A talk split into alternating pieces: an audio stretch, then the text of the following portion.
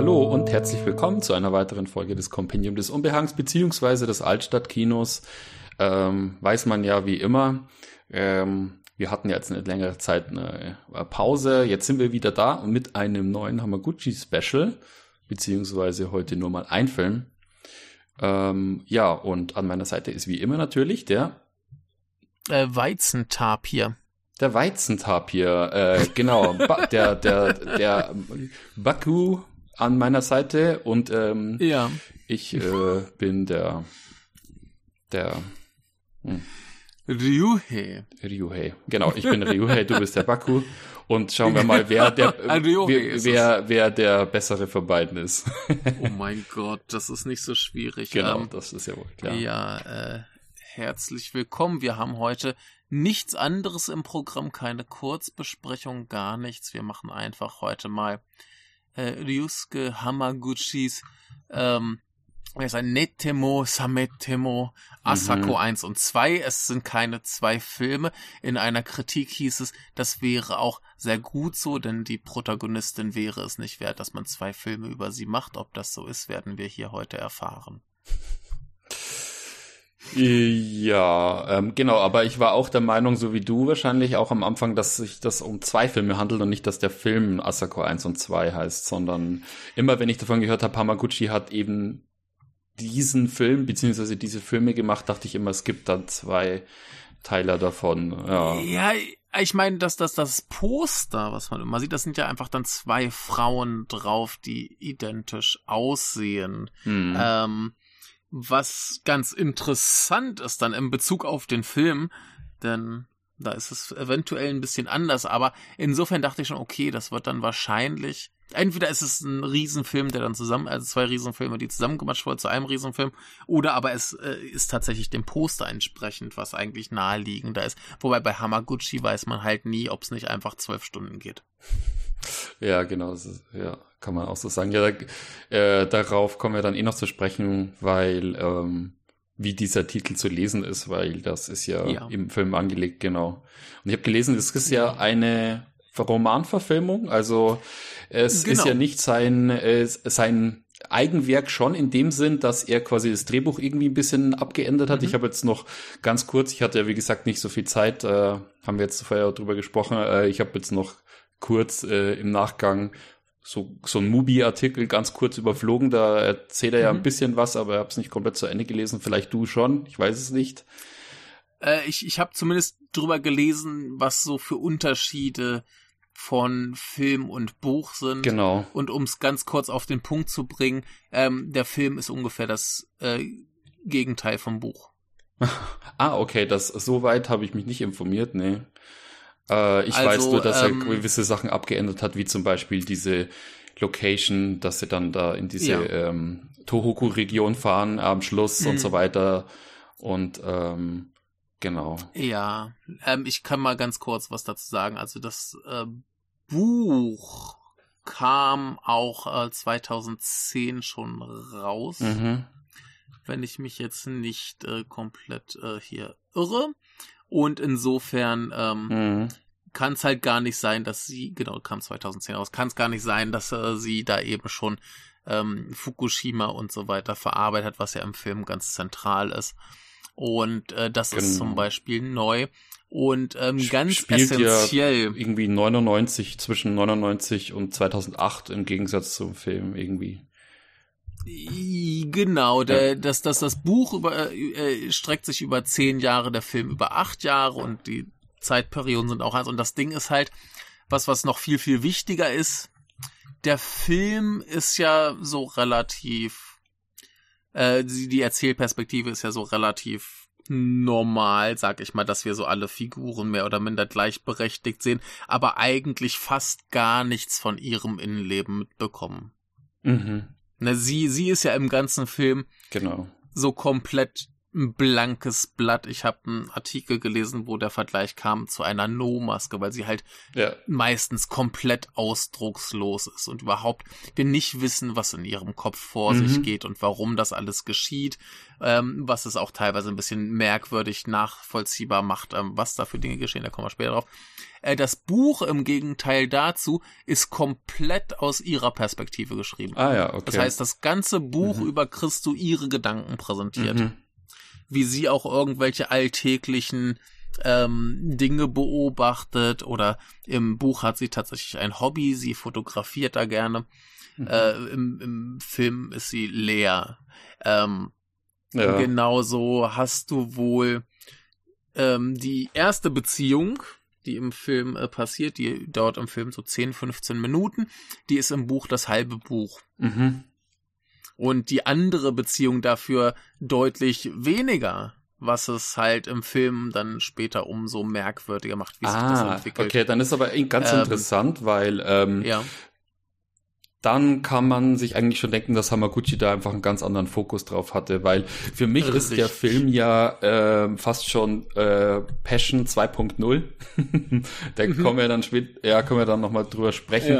Ja, ja. Warum? Weil äh, du merkst einfach, man merkt halt einfach, während man den Film schaut, ich habe jetzt wie gesagt das dritte Mal gesehen, äh, mhm. dass Hamaguchi einfach dieses Thema Passion und ähm, was es irgendwie mit dem Menschen macht mhm. und wie unberechenbar das Ganze ist und äh, wie Menschen auch damit umgehen, vor allem, weil es ja oft immer so ein Tabuthema mhm. ist, dass man das eben gern im Keim erstickt, oder, oder gerade mhm. in, Jahr, äh, in, in, in langjährigen Beziehungen und so weiter, mhm. äh, dass äh, das einfach ein Thema ist, das ihn total umtreibt und fasziniert und so ein großes Mysterium mhm. äh, äh, da st äh, stellt für ihn und wo er auch scheinbar, ähm, habe ich jetzt kurz in diesem Interview-Schnipsel gehört, äh, auch auf Mubi, wo er drüber spricht, dass äh, er irgendwie denkt, dass der Film auch ein bisschen sowas von einem, also er würde es dann eher vergleichen irgendwie mit einem Horrorfilm fast schon, anstatt mhm, mit mit Fall. einem mit einem, äh, weil Leute irgendwie äh, ihn darauf angesprochen haben, ob das ein Geisterfilm eigentlich ist, weil es geht ja darum, dass Aha. dieser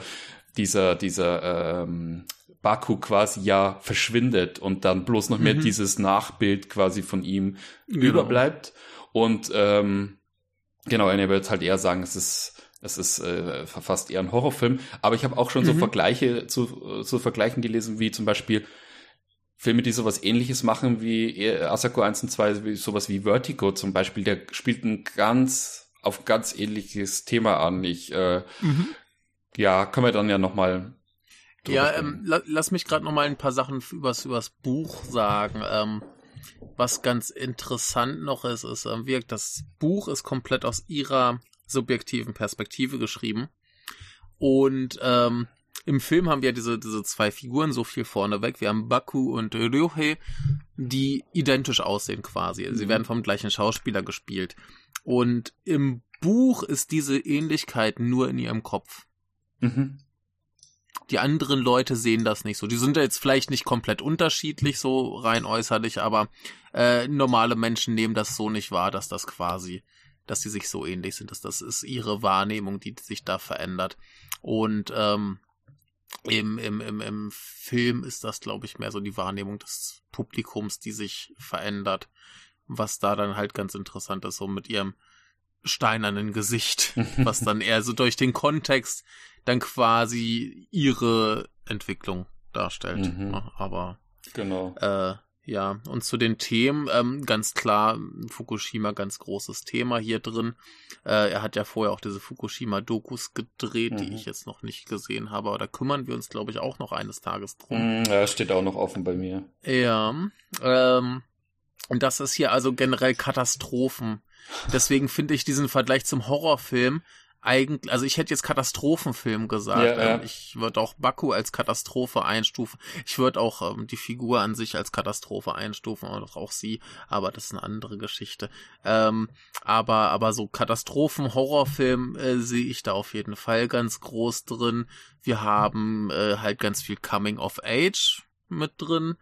Ähm, und in einem Artikel hieß es, äh, Wasser wäre ein ganz großes Thema, was ja auch so zum Thema Veränderung und so beitragen würde. Aber ja, ja äh, es ist schon alles irgendwie am Wasser. muss man schon mhm. sagen. Und Katastrophen, wir haben auch ganz viel auf Feuerleitern und so Der letzte also Satz also spielt ja auch ein bisschen drauf an, wo sie dann Satz, über, den, ja. über den Fluss äh, sprechen. Welcher Fluss mhm. Äh, fließt jetzt nochmal durch Osaka? Ich weiß es gar nicht. Äh, das, die sind an einem Nebenfluss des Yodogawa. Ah ja, okay. Mhm. Ich habe gerade vergessen, wie dieser Nebenfluss heißt. Mhm. Äh, mhm. Ist nicht so berühmt. Yodogawa ist wichtig. Ah, okay, okay. Ja. Genau. Ähm, aber lustig, weil du sagst, ähm, äh, Katastrophe, ja, genau. Äh, oder ja, Wasser, Wasser war ja auch so ein Thema im, im, im hier uh, Touching the Skin of Eeriness, ne? War auch schon Richtig. so ein Ding, was ihm so, so stark beschäftigt hat. Also mhm. in, sowohl auch in, äh, schätze ich dann ja auch mal in der Fukushima-Doku von ihm. Also, mhm. das ist schon irgendwie ja, ich mein, ein Thema, das Fukushima, Tsunami, ne? Genau. So. Ja. Ähm, ja, also, also, bevor wir mal vielleicht zu unseren allgemeinen Eindrücken erstmal zum Film kommen, möchte ich mal noch mal ganz kurz sagen, dieser Film, der hat eigentlich ganz, ganz viele Sachen, die wir schon in ganz vielen anderen Hamaguchi-Filmen hatten. Also der passt wie Faust aus Auge ins Hamaguchi-Gesamtwerk und irgendwie passt er auch nicht. Und dann sag mir doch jetzt erstmal, bevor wir so richtig reinspringen, wie findest du den Film? Ich finde ihn super. Also mir hat er total gut gefallen. Das erste Mal, wo ich ihn gesehen habe, äh, hat er mich so richtig überrollt. Es ist ein total zugänglicher Film, also im Gegensatz zu den mhm. anderen Hamaguchi-Filmen. Ich habe es vorhin schon äh, ähm, off-Microphone äh, hatte ich ja schon gemeint zu dir, äh, ich finde, das ist so, so, so Hamaguchi Fast Food, kann man sagen. Mhm. Also ich finde, er ist total zugänglich, auch für so ein breites Publikum, die sich jetzt nicht einen fünf Stunden lang Happy Hour antun wollen und äh, mit so schleppenden Dialogen zu tun haben. Also, ich, also das erste Mal, als ich mhm. ihn gesehen habe, hat mich der komplett wie eine Tsunami-Welle überrollt. Wow! naja, und, Tsunami äh, da! Ja, genau. Äh, Chikoku, Chikoku.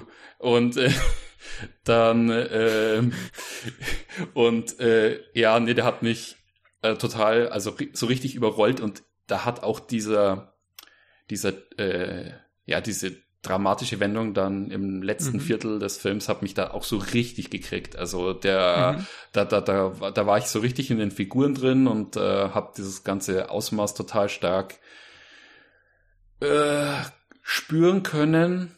Mhm. Ja, und ähm, ja, gut, aber wenn ich jetzt sage, es ist Hamaguchi Fast Food, dann würde ich schon eher sagen, es ist dann doch eher der, es ist dann doch eher der Wolf, der, der Wolfgang Puck Express als der McDonalds. okay. Also es ist schon viel drin, finde ich. Mhm. Ähm, als ich ihn, ja, vor einem Jahr war es ungefähr, wo ich ihn das zweite Mal dann eben mit äh, Franzi hier gesehen habe und ähm, da meinte sie ihn so, irgendwie wirkt der ganze Film wie so eine Manga-Verfilmung. Also ähm, das wirkt halt wie so ein mm. Shoujo-Manga, den du verfilmst. Mm. Aber ich glaube, es liegt halt auch an den Schauspielern, denke ich mal, weil da ist natürlich schon viel drin. Also es ist, es ist so, mhm. als würdest du die Story von so einem Shoujo-Manga, der vielleicht irgendwie gewisse Realitäten ausblendet, quasi die das Grundgerüst von dieser von so einer Story nehmen mm. und mhm. würdest dann aber den harschen Realismus und so ein bisschen auch dieses Pathologische, was da dahinter steht, das psychologisch aufgeladene, würdest mhm. du halt viel stärker in den Vordergrund rücken und eben was, äh, ja, was total ähm, Spitzfindiges draus machen, finde ich. Ja, genau. ja, also diesen, diesen Shoujo-Manga-Vergleich finde ich eigentlich sehr, sehr gut, mhm. denn das ist auf jeden Fall von den Hamaguchi-Filmen der am wenigsten reale ja. Also der, der genau. ist, der ist für mich noch weniger in der Realität drin als hier äh, der, der Uines Skin-Film. Der war ja mehr so ein bisschen Mystery, aber dieser hier, der ist, der ist so weit weg von, von Realität und gleichzeitig eben mittendrin mhm. äh, durch dieses, diese Bindung an die Fukushima-Katastrophe, was total grotesk und widerspenstig ist. Ähm, oder widersprüchlich ist. Und ja. ich finde den ganzen Film extrem widersprüchlich. Ähm, denn wie du sagst, der ist einerseits so quasi der zugänglichste, dadurch, dass er wie, er wie er aufgebaut ist mit den Leuten, die da mitspielen, müssen wir auch kurz gleich mal erwähnen, wer das so alles mhm. ist. Ähm, mit den so dieses, dieses äh, super Romanzen-Ding, was da mitschwingt. Und gleichzeitig finde ich ihn eigentlich den am wenigsten zugänglichen, dadurch, dass die Figuren eben so nichts sind. Also zumindest die Hauptfiguren. Mhm. Also wir haben ja, wir haben ja Baku, um das nochmal kurz festzuhalten, wer da spielt, äh, Baku und ähm, Ryohei, die beide gespielt werden von Masahiro Higashide, mhm. den ich ungefähr so einen der heißesten Typen des aktuellen japanischen Kinos finde. Und ähm, als den besonders heißen Baku finde ich ihn umso unattraktiver, weil er mit seiner Perücke unglaublich scheiße aussieht. Ach, ach ich, aber, fand das, ähm, ich fand das ganz okay. Ich fand aber lustig, wie lustig, ja. wie unterschiedlich er aussieht. Also als ich ihn das ja. erste Mal gesehen habe, habe ich gar nicht verstanden, als sie, äh, mhm. als es ja dann diesen Zeitsprung gibt und äh, sie ihn ja dann ja. wieder trifft als Ryohei, ja. Ähm, ja. wie sie, äh, warum sie so reagiert auf einmal, als sie ihn sieht, weil ich habe ihn gar nicht wiedererkannt. Mhm. Also er sieht Ach, einfach so dermaßen anders aus in diesem Business-Look, den er dann hat, als er in dieser für diese Sake-Firma da arbeitet, mhm. äh, dass ich ähm, gar nicht erst verstanden habe, dass es zwei dass es die gleiche Person ja. sein soll. Und vor allem auch nicht, dass Aber es vom gleichen Schauspieler gespielt wird um kurz zu erwähnen, wo man ihn vielleicht erkennen könnte, er ist so ein, so ein äh, generisches äh, Kiyoshi Kurosawa-Gesicht, äh, Creepy Wife of a Spy Before We Vanish, mhm. aber eben auch so Sachen wie äh, hier diesen Boxfilm Blue, den ich ja ganz großartig finde, mhm. oder eben auch hier äh, 0,5 äh, Millimeter mit Sakura Ando. Mhm, mhm. Und äh, die weibliche Hauptrolle wird gespielt äh, von Steingesicht Erika Karata, die noch nicht so schrecklich viel, ja, die, ja. Sie, sie, spielt hier zumindest sehr Steiner. Total. Ähm, das, das, das passt perfekt in den Film, aber hat's für mich auch so ein bisschen ruiniert. Ähm, aber ja, die ist noch nicht so richtig äh, bekannt. Ähm, und ansonsten haben wir noch ganz äh, spektakulär. Sairi Ito, die äh, eine wunderbar junge äh, Großmutter spielt. Ja, ja. Ich fand es so lustig, weil es gibt wunderbar. ja sogar diese Anspielung, wo dann Asako zu ihr sagt, ja, du klingst, du hörst dich an wie eine Oma. Ja, die hat ja auch diese genau, Oma-Stimme, genau. diese Reibeisen-Oma-Stimme, aber ja, sie ist ja, wundervoll. Total. Saide Ito, vor allem wenn sie äh, äh, wütend ähm, Takoyaki ist. Und wir haben noch äh, Ryu Yamashita als die Mitbewohnerin. Wir kennen sie zum Beispiel aus Aristocrats. Mhm, genau. Die ja. jetzt auch gelesen, ja. Genau, das sind gleich so die, die erwähnenswertesten, die da so mitspielen, sind noch ein paar andere Gesichter dabei, aber das wären so die. Ja, Daichi Watanabe als Okazaki, das ist ja dieser, dieser, dieser Jugendfreund, ähm, und ähm, ja. Koji Seto als Kushihashi, der dann später mit Maya zusammenkommt. Genau. Ja. Und ähm, ja, um mal kurz meinen mein Eindruck von diesem Film ähm, zu erläutern. Also du hast mich ja schon vorgewandt, dass der ein bisschen sehr merkwürdig anfängt, also für mhm. einen Hamaguchi-Film zumindest merkwürdig und das tut er auch. Und ähm, äh, äh, äh, mein gesamter Eindruck von diesem Film war erstmal für einen Hamaguchi-Film, also das äh, ist immer noch ein hohes Niveau, aber der ganze Film war erstmal eine mittelschwere Katastrophe. Okay. Erläutert. Ich war, ich war, ich war wenig begeistert davon. Also ich meine, das heißt immer noch für mich, das ist ein guter Film. Mhm. Ne? Also ist Hamaguchi, Hamaguchi macht keine schlechten Filme. So viel vorweg. Aber äh, für, für seine Verhältnisse war das für mich jetzt erstmal gefühlt der schlechteste, den ich gesehen habe. Mhm. Okay. Ja, also, ich kann mir, kann mir das gut vorstellen, gerade wenn man eben so starken Fokus auf die Figuren legt und äh, wie die sich verhalten, dann äh, kann ich das gut nachvollziehen. Vor allem, wenn man eben seine anderen Filme gewohnt ist, wo ja eben die Figuren alles sind. Also eben ja. der der der der, Fil der Film hier nimmt mir alles weg, ja. was ich an Hamaguchi mag, um dann aber dieselben Sachen zu machen. Mhm. Ne, dieser, dieser ganze Twist und was da so passiert, das ist ja nichts anderes, was wir in äh, Passion haben, wie mhm. du schon sagtest. Nur, dass es hier nicht nachvollziehbar ist, weil wir keine Stunden mit den Figuren verbringen. Also tun wir schon, sie haben nur nichts, was sie uns präsentieren konnten. Mhm. Denn sie ist, sie ist halt wirklich ein Stein. Ich weiß auch nicht, warum die Typen am Anfang sich um sie prügeln. Ich kann überhaupt nicht nachvollziehen, warum irgendwer an dieser Frau interessiert sein könnte, außer dass sie halt irgendwie ganz hübsch ist. Ja, ja, ja, genau. Aber ich denke, das ist ne? auch, ähm, um vielleicht da mal gleich anzusetzen. Vielleicht sollten wir auch erstmal den Plot ein bisschen grob umreißen für ganz, die Leute, die es noch ganz, nicht ganz gesehen kurz, haben. Ganz, ja. ganz, ganz, ganz kurz. Ich möchte nur noch mal darauf hinweisen, äh, die beiden männlichen Hauptfiguren, die sind genauso. Äh, also ja. ein bisschen, also Baku ist genauso schlimm mhm. und äh, der Lyoske, der ist halt ein netter Kerl. Ja, ja, klar. Aber nicht interessant. Mhm. Und dann die, die anderen Figuren drumherum, das sind die, die ich gern eigentlich zwei Stunden sehen wollen würde. Ja, ja. Weil total. die alle halt äh, das sind, was ich von Hamaguchi kenne mhm. und mag. Und ja, äh, ja. die möchte ich gern sehen. Und da kriege ich auch ein bisschen was von. Es gibt ein paar ganz tolle Hamaguchi-Dialoge, aber eben ja. nicht von den Hauptfiguren. Mhm. Ähm, und das, das, das, das, was ich sehen will, das Gut, ist alles irgendwie dann, so nebenbei im Hintergrund. Die gibt's dann eher so zum Schluss hin, als äh, diese ja. ganze Auflösung passiert. Und da gibt's ja auch natürlich ja. dann wieder die bekannte oder bekannte oder typisch Hamaguchi-artige ähm, Dialogs, intensive Dialogszene im mhm. Auto. Das ist ja immer so ein Ding, dieses ja. äh, während des Fahrens, also quasi auf so einer ja, so, einer durch, Auto. so einer durch äh, so, so einer Art Durchreiseentwicklung quasi dann diese ganzen mhm. Gespräche zu führen, die dann irgendwie ja. aufbrechen und Leute dann irgendwie verändern. Ja. Aber dieses, dieses ganze Ende, das kommt halt irgendwo aus dem Nichts, weil wir vorher anderthalb Stunden eben mit diesen Steinen verbracht haben. Und das hat mich so ein bisschen genervt. Jetzt, wo ich mich noch ein bisschen mit dem Film beschäftigt ja. habe, kommt mir der Gedanke, dass der wahrscheinlich deutlich besser ist, als er jetzt beim ersten Mal war. Und ich möchte ihn auch gern noch mal sehen. Mhm. Ähm, aber äh, ja, ich habe auch gerade eben halt noch mal vorher den Anfang geguckt und es ist mir unbegreiflich, warum sich die Typen um sie prügeln. naja, ich denke mal, ich denk mal, äh, äh, ja. Genau, wir können ja erstmal Zusammenfassung. Ja, ganz, ganz kurz ein, ein Punkt dazu. Es ist wahrscheinlich einfach dieses äh, traumhaft Irreale. Genau. Ja, ja. Ne? Aber worum geht's? Komm, lass uns anfangen mit der Handlung. Wir, äh, falls jetzt irgendwer nicht gespoilt werden will von unseren ausführlichen Handlungsdetails, es ist ein guter Film, schaut ihn euch an. So. Genau, genau. er ist auch relativ einfach, glaube ich, aufzutreiben. Also das ist auch Arte Mediathek. Genau, zum Beispiel.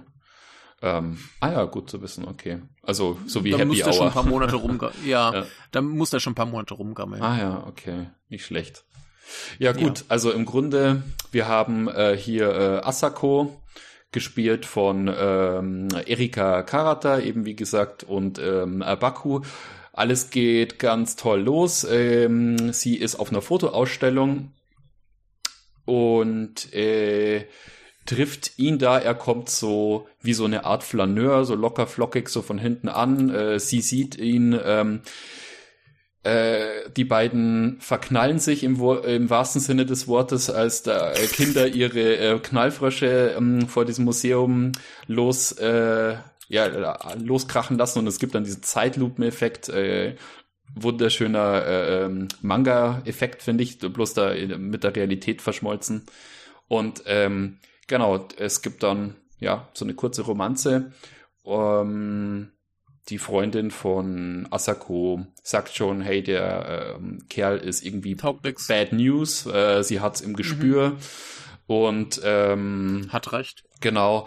Und ähm, ja, was passiert? Der ähm, hier Baku verschwindet eines Tages und ähm, wird auf nimmer wieder gesehen, bis dann äh, zwei Jahre später auf einmal eine Person auftaucht, eben äh, Ryohei, der ihm zum Verwechseln ähnlich sieht äh, und äh, ja, Asako dann sich äh, auf eine Beziehung mit ihm einlässt, weil sie eben mhm. an Baku erinnert ist wird. und erschüttert wird. Genau.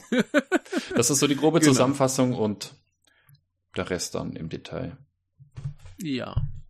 Genau, also äh, es ist halt auch erstmal ganz kurz zu diesem Anfang. Ich, ich war natürlich hin und weg äh, von diesem Anfang, weil er rein logistisch überhaupt keinen Sinn ergibt, was großartig ist. Denn ähm, Osaka? Sie ist offen. Ja. Ja, ja, sie, sie ist offensichtlich ähm, auf dem Weg zum National Museum of Art. Aha, okay. Und ähm, denn da war ich schon und das kenne ich und das ist in, in, in wie heißt die dumme Insel? Ich habe den Namen der Insel vergessen. Ähm, Okinawa? Nee. Ach, äh, Nakanoshima. Ah, okay. Nakanoshima ist natürlich äh, direkt äh, südlich von Umeda, also südlich vom Norden äh, der Stadt. okay. Und äh, ganz, ganz fantastischer Schnitt. Wir sehen sie halt da so ein bisschen rumwatscheln, wo wir noch nicht genau sehen, wo sie ist. Und dann äh, schneidet der Film nach äh, Tennoji mit Blick auf den Tsutenkaku, was ungefähr ein zwei Stunden Marsch weg ist von diesem äh, Museum. Mhm. Und dann schneidet er wieder zurück, äh, wie sie da hinkommt. Natürlich muss der Tsutenkaku gezeigt werden, damit wir wissen, wir sind in Osaka. Ja, genau. Du meinst diesen also Turm, Wunder ne? Wahrscheinlich. Ja, genau. ja, es ist dieser Turm. Ähm, der ist ja so, dass das Wahrzeichen, wo jeder sofort weiß, genau. ah, Osaka. Mhm. Denn wenn du jetzt nur dieses Museum von außen zeigst, das ist sehr markant, dieser komische Metallbau, hast du vielleicht gesehen. Mhm. Ähm, ist ganz wunderbar. Ich war da auch mal auf einer äh, Architekturausstellung, das war ganz toll. Mhm. Ähm, ah, ja. hat, mich aber sehr gefreut, dass das ähm, hier tatsächlich äh, so an äh, realen Orten äh, gedreht wurde. Die Buchautorin ist ja übrigens auch aus Osaka. Mhm. Und ähm, ja, äh, lustigerweise, was, was mir jetzt eben erst auffällt, ist, ähm, die fahren ja dann im Film irgendwann nach Richtung Fukushima. Mhm. Und dieses Museum ist äh, vielleicht, naja, 20 Minuten Fußweg weg von der Haltestelle Fukushima. Okay. Okay, krass. Mhm. Ich weiß nicht, ob das irgendeinen Sinn hat in dem Film mhm. oder ob das jetzt nur Zufall ist. Es ist mir nur gerade aufgefallen. Das ist sehr lustig. Ah ja, okay. Ja, ich mag haben, auf jeden Fall diesen kompletten Anfang, äh, ähm, wenn diese, wenn, ja, wenn diese ganzen Location Shots eben gezeigt werden, wie sie da in dieses Museum geht und dann dieser so ein minimalistischer Synthesizer-Soundtrack äh, ja, anfängt und die Musik ist total klasse und jedes Mal immer, wenn sie dann ihren, es ist lustig, wie lang eigentlich die Musik dann auch weg ist aus dem Film und erst dann, als mhm. dann später quasi alles wieder aufbricht, ne, als es diese neue mhm. äh, Begegnung gibt, dann ist die Musik auf einmal wieder da, also auch dieses dieses äh, ja. Thema von ähm, äh, so ein Entwicklungsstopp hinzulegen, was ja auch so ein mhm. bisschen angedeutet wird, ist da, finde ich, äh, rein von der Inszenierung ganz stark ja. spürbar. Genau. Äh, kurz reingeworfen, äh, die Musik ist von Tofu Beats mhm. und äh, weil ich es nachher vergessen werde, ähm, dieser Seitenarm des Yodogawa, der heißt Amanogawa. Mm, ah ja, okay. Ja. Good to know. Gut, äh, nur, nur um das mal schon mal geklärt zu haben. Genau. Ähm, ja. Genau, sie geht ja dann auf diese Fotoausstellung. Ähm, lustigerweise, mhm. äh, heute habe ich ein Newsletter bekommen von der Seite. Shashasha, die hatte ich glaube ich schon mal erwähnt, das ist eine, so die mhm. größte mhm. Seite Japans, wenn es um Fotobücher mhm. geht. Und ja. äh, von dem Fotografen Shigeo Gocho, mhm. der da ausgestellt mhm. ist mit dieser Ausstellung Self and Others, was ja auch wieder so ein bisschen so eine Symbolik ist, die da drin ist. Da kommt jetzt erst wieder eine Neuauflage von so einem Fotobuch raus und das ist dieses Bild mit diesen Zwillingen ganz vorne auf dem ja. Cover drauf. Also ja, ich wollte gerade sagen, so das Bild von von Zwillingen. Was könnte das uns wohl hier sagen genau. wollen? Ja, ja. Äh, natürlich gibt's Asako zweimal. Ja. Nicht den Typen, Asako. Genau. Es gibt zwei Asakos. Genau, daher der Titel wahrscheinlich mit Sicherheit. Möglicherweise. Genau. ja. Ja, aber um noch mal ganz kurz auf diese Anfangssequenz äh, einzugehen, ich, ich finde die ja tatsächlich in so einem kitschigen Shoujo-Manga-Kontext total super. Ja, ja. Weil wir, wir sehen ihn ja schon so ein bisschen in dem Museum um sie rumschleichen. Und äh, als sie, als sie hingegangen sind ja draußen die Kinder mit den Knallfröschen mhm. und so weiter. Und dann gehen sie ja wieder raus und zwischen den beiden explodieren dann wieder so Böll, na Böller sind nicht so Knallfrösche, Knallfrösche so kleine ja. Dinger. Ne? Und er dreht sich um und sieht sie und geht dann auf sie zu, fragt sie so, oh, wie ist dein Name? Und dann sagt sie, ich bin Asako. Und er so, oh, das äh, Morgenmädchen. Mhm. Ähm, und äh, küsst sie in Zeitlupe. Und dieses, diese Zeitlupenszene ist Total. gleich auch der einzige Moment im Film, wo ich wirklich das Gefühl hatte, so, oh, die Frau hat was. Ähm, und äh, und dann gehen noch so ein paar Knallfrösche hinter ihnen hoch und das ist tatsächlich sehr, sehr niedlich. Also generell wie diese Beziehung von denen inszeniert, das ist sehr überhöht, sehr äh, romantisiert, ähm, sehr Manic Pixie Dream Boy. Mhm. Ja, ja. Ne? Ich finde es ja auch toll, weil er so dieses typische Klischee ist von dem Bishonen, wie sich eben solche Bishonen verhalten. So ja. dieses, dieses, so der Flaneur, der irgendwie so ganz locker, weißt du, der auch mit diesem Selbstbewusstsein quasi einfach Dinge mhm. so aus der Hüfte macht und äh, gar nicht groß drüber nachdenkt. Ich meine, diese ganze Situation wird ja dann äh, überhöht, sogar in dem Moment, also in dem Moment, als die beiden ja dann ihren Motorradunfall haben und die mhm. beiden so oh unglaublich verknallt sind miteinander, dass es mhm. ihnen total egal ist und die einfach jetzt gerade mhm. total knutschend äh, auf dem Boden liegen. Ich finde ja sowieso diese ja. ganze, äh, dieser ganze Abschnitt des Films, bevor er verschwindet, mhm. es fühlt sich an wie ein wie ein Traum. Also es fühlt sich wirklich an wie ein Traum, weil auch die Reaktion von den anderen, wie die sich ja. verhalten, ist eigentlich äh, komplett gaga. Also ähm, es gibt mhm. ja dann diese, als sie dann zum Beispiel diesen Motorradunfall haben, also die, sind ja dann sofort irgendwie miteinander zusammen und ähm, mhm. ähm, gut, es gibt ja dann diese Szene, wo dann eben Sairi Ito vorgestellt wird und äh, hier sein der Freund von ihm hier Okazaki und sie dann, dann sagt, ja, der Typ ist quasi äh, Bad News. Und ich habe mich auch gefragt, als er als Sari Ito so reinkam, so, hä, kennen die sich? Warum ist sie sowieso so von Anfang an so stark besorgt?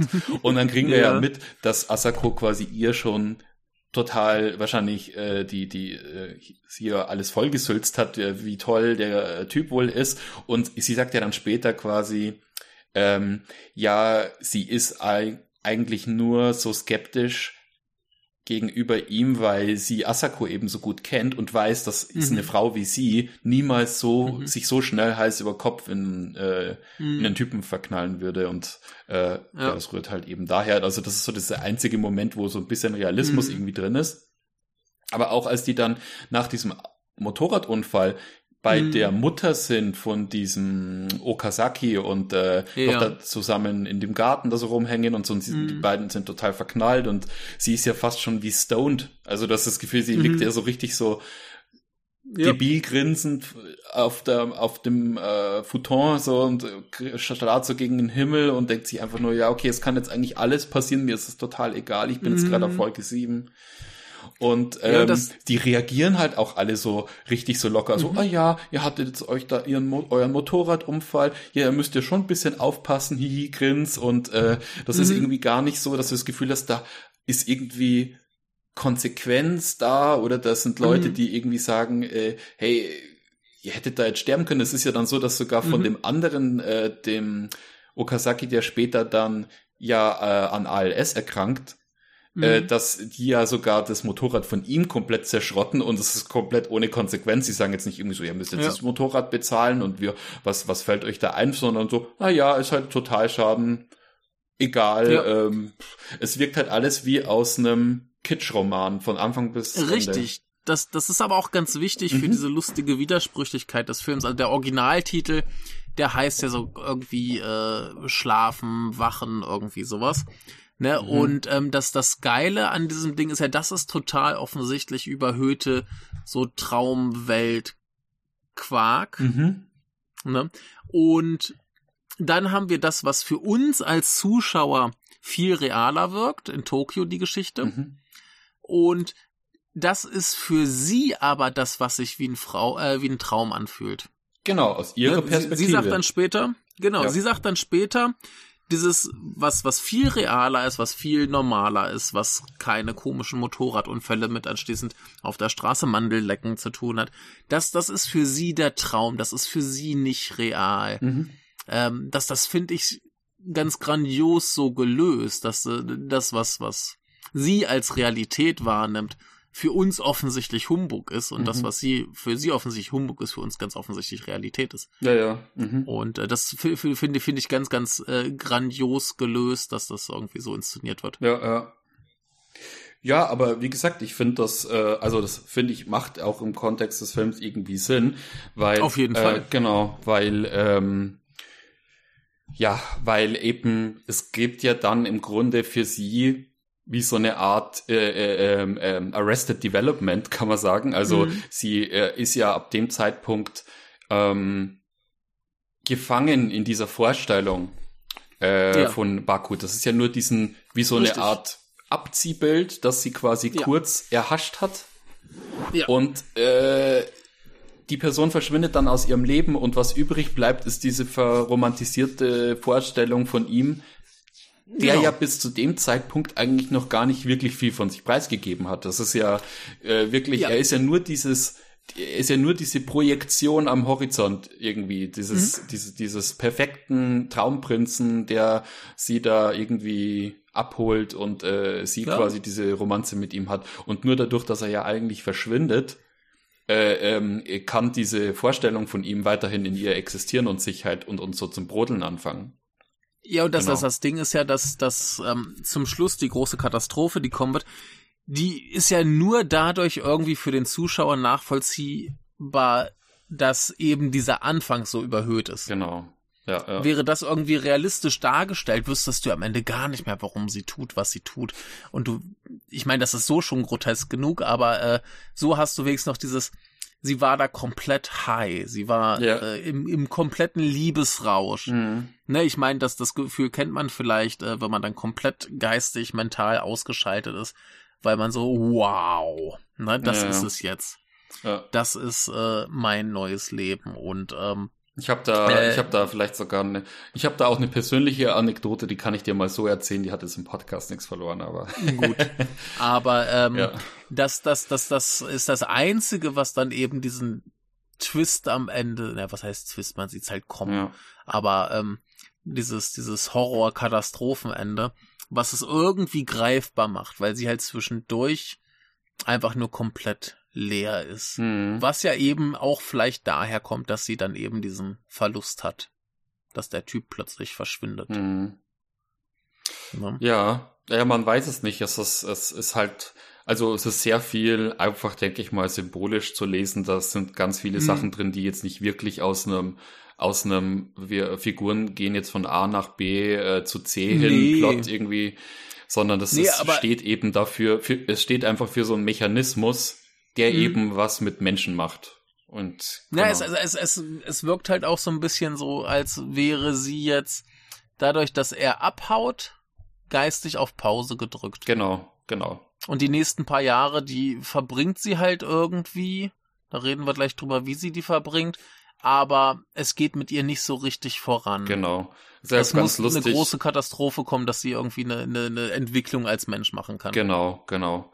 Es ist, ähm, ja, aber ich finde es ganz lustig, weil ich glaube, Hamaguchi auch diesen Aspekt, dass Menschen teilweise mhm. so funktionieren können, halt eben mhm. da versucht ein bisschen zu verarbeiten, weil ähm, es gibt ähm, also ich habe auch selber mal Erfahrungen gemacht, wo ich auch hier, wo ich auch mal Hals über Kopf äh, ver verliebt war und ähm, es gab so einen Moment, wo ich gesagt habe, ich brauche so eine Konfrontation, ähm, weil ich sonst weiß, dass äh, ich sonst eben dieses dieses Bild irgendwie mitschlepp. Ja, und äh, richtig. Genau und äh, nur durch und nur dadurch, dass eben diese Konfrontation da war, mhm. konnte man sich überhaupt erst lösen. Und bei Menschen, mhm. die sowas nicht haben, glaube ich, dass das natürlich jetzt in dem Film komplett überhöht dargestellt, aber äh, dass das eben so funktionieren kann, dass eben so eine verklärte, äh, überhöhte äh, ähm, Persona von irgendjemanden dann noch mhm. so äh, mitgetragen wird und von der man sich nicht so wirklich lösen kann. Das ist ja auch ganz ja. oft bei so in so ähm, bei so Fällen, wo zum Beispiel ein Partner verfrüht stirbt, mhm. ist es ja auch ganz oft so, dass dann diese die, die, also der, die, der zurückbleibende Partner oft dann Probleme hat, sich auf eine neue Beziehung einzulassen, weil der zukünftige Partner ein Problem damit hat, wie äh, sie oder er quasi den verstorbenen Partner äh, verklärt im Kopf und ähm, wären mhm. da vielleicht noch ein paar Jahre ins Land gezogen, dann hätten die beiden sich vielleicht auseinandergelebt oder es wären vielleicht Dinge mhm. zum Vorschein gekommen, die noch gar nicht äh, ja gegenwärtig dann in der, während der Beziehung ersichtlich waren, aber erst, aber durch den Tod machst du ja, drückst du ja quasi wie, wie auf so einen Pauseknopf mhm. und es ist diese, diese, ähm, ja, dieses zurückbleibende Bild bleibt eben dann für alle Ewigkeiten so manifestiert im Kopf. Und das, das ist ja auch mehr oder minder das, was hier passiert. Genau. Ja, Na, ja. Also er stirbt jetzt nicht, er verschwindet einfach nur, er könnte aber auch genauso gut tot sein. Genau. Ähm, und sie trifft dann eben diesen neuen Typen, der genauso aussieht wie er. Und es ist offensichtlich, dass sie sich für ihn interessiert, auch mhm. wenn sie es erstmal leugnet, weil er eben so aussieht. Ich meine, sie versucht es zu vermeiden, weil es auch eben ein bisschen gruselig ist. Mhm. Aber äh, es ist ja da auch ein, ein, großer Konfliktpunkt später. Aber mit der Handlung ein bisschen äh, weitermachen. Mhm. Ne, wir springen ja dann plötzlich nach Tokio. Sie hat ein neues Leben angefangen. Sie lebt mit genau. Maya Zwei zusammen, Jahre später. Ein, genau, äh, sie lebt mit Maya zusammen, die ein viel, viel interessanterer Mensch ist als sie. Ähm, ja. Und äh, sie holt eine Kaffeekanne aus einem Büro ab äh, weil ihr äh, Café direkt daneben ist, so im Gebäude daneben und äh, die halt für ihr Meeting guten Kaffee wollen. Und dann trifft sie eben diesen Typen, der genauso aussieht wie ihr Ex und den sie äh, Baku nennt, was ein Wort ist auch für, also man kann das das äh, Kanji für Weizen so lesen, es kann aber auch ein Tapir sein und dann überlegt er, ob er aussieht wie ein Tapir, was ich sehr schön finde. Mhm. Ähm, ich finde Tapire ganz tolle Tiere. Auch wenn er einem Tapir nicht so ähnlich sieht. Mhm. Ähm, jedenfalls findet er sie aber offensichtlich äh, relativ schnell, relativ faszinierend. Er trifft sie dann irgendwann, wie sie versucht, mit ihrer Freundin eine Fotoausstellung zu kommen, die aber schon kurz vor Schluss ist und deswegen darf niemand mehr rein und dann lügen sie denen einen vor, so von wir sind gerade aus äh, Osaka gekommen, äh, nee, aus Kyoto gekommen, Übrigens, deswegen wären da die Rehe gewesen, die das äh, den Verkehr gestoppt haben. Hm. Ja, genau. Übrigens? Übrigens die gleiche Fotoausstellung, wie sie damals gesehen hat, das ist die allergleiche. Ne? Und man sieht dann wieder, wie Ryohei quasi, Ryohei dann von hinten so, sich so mhm. anschleicht, wie damals Baku schon und dann diese ganzen, genau. die Geister, die ich rief, äh, Situation, äh, wieder da. Gedoppelt. Yes, ja, genau. Ähm, ein, eine, eine Szene, die auch gedoppelt wurde, an die ich mich nicht mehr erinnern kann, dass sie gedoppelt ist, habe ich nur gelesen, ist, ähm, zum Schluss isst er noch mal was und sagt so, oh hier das Curry, das schmeckt heute noch mal viel besser, nachdem es einen Tag irgendwie sich vollgesogen hat. Und sie sagt dann, aber das ist Risotto. Und das gab es anscheinend irgendwie vorher schon mal. Ich hab's aber nicht im Sinn. Hast du das noch im Sinn? Nee, nee. Nee, also das scheint auch irgendwie so eine, so eine Szene zu sein, wo gedoppelt wird. Ah ja. Ich weiß nicht, ich weiß nicht genau, aha, wie da der Zusammenhang aha. ist. Äh, hätte hätte ich mir jetzt noch mal vorher angucken müssen. Keine Zeit, keine Zeit. Aber äh, der geneigte Zuhörer, der dann den Film vielleicht noch mal schaut, äh, achtet da vielleicht dann mal drauf. Mhm. Ähm, ist auf jeden Fall ein ja, Film, der davon lebt, dass mhm. man ihn öfters sieht, weil es fallen einem echt auf jeden Fall Dinge auf. Also äh, mir sind jetzt beim ja. dritten Mal sind mir erstmals ein paar Sachen aufgefallen, komme ich dann nachher noch dazu, äh, wo ich hm. mir mhm. dachte, ah ja, da ist auch irgendwas drin und äh, ja. ja. Also wie gesagt, der, der ist für mich schon allein dadurch viel, viel besser geworden, dass ich mich noch ein bisschen mit beschäftigt habe, ein bisschen drüber gelesen habe, ein bisschen drüber nachgedacht habe. Hm. Wie, bei, beim ersten Sehen dachte ich mir so, für ein Hamaguchi ist der nicht so geil. Ja, wenn man die anderen Filme gewohnt ist, verstehe ich das. Aber ich überlege gerade, ich glaube, es war sogar mein erster Hamaguchi, den ich gesehen hatte. Als Einstieg ja. ist das, glaube ich, eine gute Idee. Ja, ähm, ja aber genau. Ähm, sie versucht halt ein bisschen ihm aus dem Weg zu gehen, aber ihre Freundin versteht sich ganz gut mit ihm und lädt ihn dann eben zum Okonomiyaki-Essen nach Hause und sagt so, ey, du kannst ja als Alibi noch einen äh, Freund mitbringen, den du dann angeblich mir vorstellen willst. Und er sagt, ich habe keine Freunde. Er sagt, es ist eine gute Chance, Freunde zu machen. Und er fragt seinen Arbeitskollegen, der immer so ein bisschen distanziert ist, aber Bock drauf hat, eine Schauspielerin kennenzulernen. Hm. Und dann gibt's die erste Szene, wo ich mir dachte, ah, Hamaguchi. Nämlich wie sie da bei denen in der Wohnung sitzen, sich diesen Ausschnitt von ihrem Theaterstück angucken, was ja auch wieder ja. ähm, äh, Chekhov ist. Mhm. Und ähm, dann der Typ, ich habe seinen Namen vergessen, den er mhm. da mit Kushihashi. Äh, Kushihashi, mhm. ähm, der dann furchtbar über sie lästert, was sie für eine lausige Schauspielerin ist, ja, ja. wo dann zum Schluss äh, des äh, Gefechts quasi rauskommt, dass er eigentlich nur neidisch ist, weil er das Schauspielen aufgegeben hat. Und ähm, ja, wo sich vorher noch so andeutet, dass, dass sie sich vielleicht für Ryosuke interessieren könnte, äh, kommt sie jetzt eben mit äh, Kushihashi zusammen und äh, wie halt ein Kritiker schrieb, er hätte lieber einen Film über die beiden gesehen und ich kann es ein bisschen verstehen. Es gibt das ja zum die Schluss auch noch mal, Figuren. Ja, ja, total. äh, die hat auch so, die hat auch so ein intensives, so eine intensive Mimik mit ihren ja, herauskommenden Augen, super, die ist so, ja. Äh, die ist klasse. Aber ähm, ich fand auch, äh, ich weiß auch nicht, ist am Schluss, vielleicht ist es auch ein bisschen Überdeutung, gibt's ja dann mhm. nochmal die Szene, als Ryohei dann wieder zurück nach Osaka geht, wo mhm. sie ja dann diesen Zusammenbruch fast schon hat, als er dann verschwindet. Mhm. Also, wo sie dir denkst, da ist vielleicht sogar irgendwie noch so ein so eine Denk so, so, so eine Erinnerung an, oh ja, damals äh, stand ich ja auf den Ryohei und er ist jetzt theoretisch wieder frei und er ist eine gebrochene, bemitleidenswerte Figur und verliebt sich dann vielleicht irgendwie so ein kleines bisschen irgendwie wieder in ihn, obwohl sie ja mit Kushihashi zusammen ist und man weiß es nicht, aber äh, ist es zumindest so eine Andeute, das wäre Passion. es ist so eine gewisse Andeutung, aber zumindest hat der ganze Fall ja am Schluss irgendwie dazu geführt, dass sie, sie sogar eine Frühgeburt hatte, wie er dann kurz vor mhm. Schluss erwähnt wird.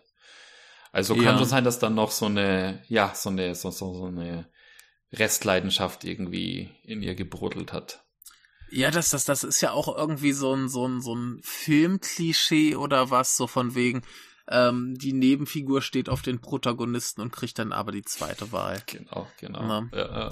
Also, äh, das, das, das ist einerseits schon ein bisschen traurig, aber der Dioske, der sieht halt geil aus. Mhm. Der ist jetzt auch nicht so der wahnsinnig interessante Typ. Ich meine, das ist halt, das, das ist halt das Ding, der ist, soll ja das krasse Gegenteil von Baku sein. Also sieht genauso aus, ist aber psychisch das komplette Gegenteil. Das ist ein ganz netter, bodenständiger, mhm. guter Typ, der ja. macht nichts Böses, der macht nichts Aufregendes. Das ist einfach ein netter Typ. Mhm. Ja, ja. Der hat einen soliden Job und ja. kümmert sich und äh, ja, ne? Ja, ein guter. Genau. Das ist ein genau. guter. Ich finde die, ich finde die ganze Szene aber auch in der Wohnung total super, weil es charakterisiert halt Asako total mhm. gut, weil ähm, mhm. ich, jetzt mir fällt es jetzt gerade erst auf, sie steht ja da hinter dieser, hinter diesem Tresen, das ist mhm. ja diese, die, diese mhm. Durchreich, Küchendurchreiche, ja. und schaut sich das quasi an, wie die jetzt gerade alle so miteinander da, da ist jetzt, da ist ja jetzt gerade schon die Passion am, am, ja. am, am sich ausleben. Ja. So, sie, er sagt so, ja, äh, du bist eine mittelmäßige Schauspielerin, sie ist gekränkt. Eigentlich steht sie dahinter, wie als würde sich, sie sich gerade selber so ein Schauspiel anschauen und mhm. und und, äh, und und und bewundert quasi die ganze Szene so, weil sie mischt sich ja dann so ein bisschen ein später, wo sie dann auf einmal irgendwie sagt so, ja, also ähm, überleg dir mal, was du sagst, weil Maya äh, gibt da ihr alles und ich wünschte, mhm. ich hätte auch so eine einzige Bestimmung, so wie sie, die sagt, ähm, hier, mhm. ich, ich, ich äh, bin leidenschaftliche Schauspielerin und ich habe quasi ja eine Leidenschaft für überhaupt irgendwas, mhm. weil sie eben da so, ja, sie ist halt so wie das Fähnchen im Wind äh, und ein bisschen ziellos und ähm, das ist ja den anderen auch irgendwie bewusst, das wird ja dann später auch nochmal mhm. angesprochen irgendwann, ich weiß gar nicht mehr wo.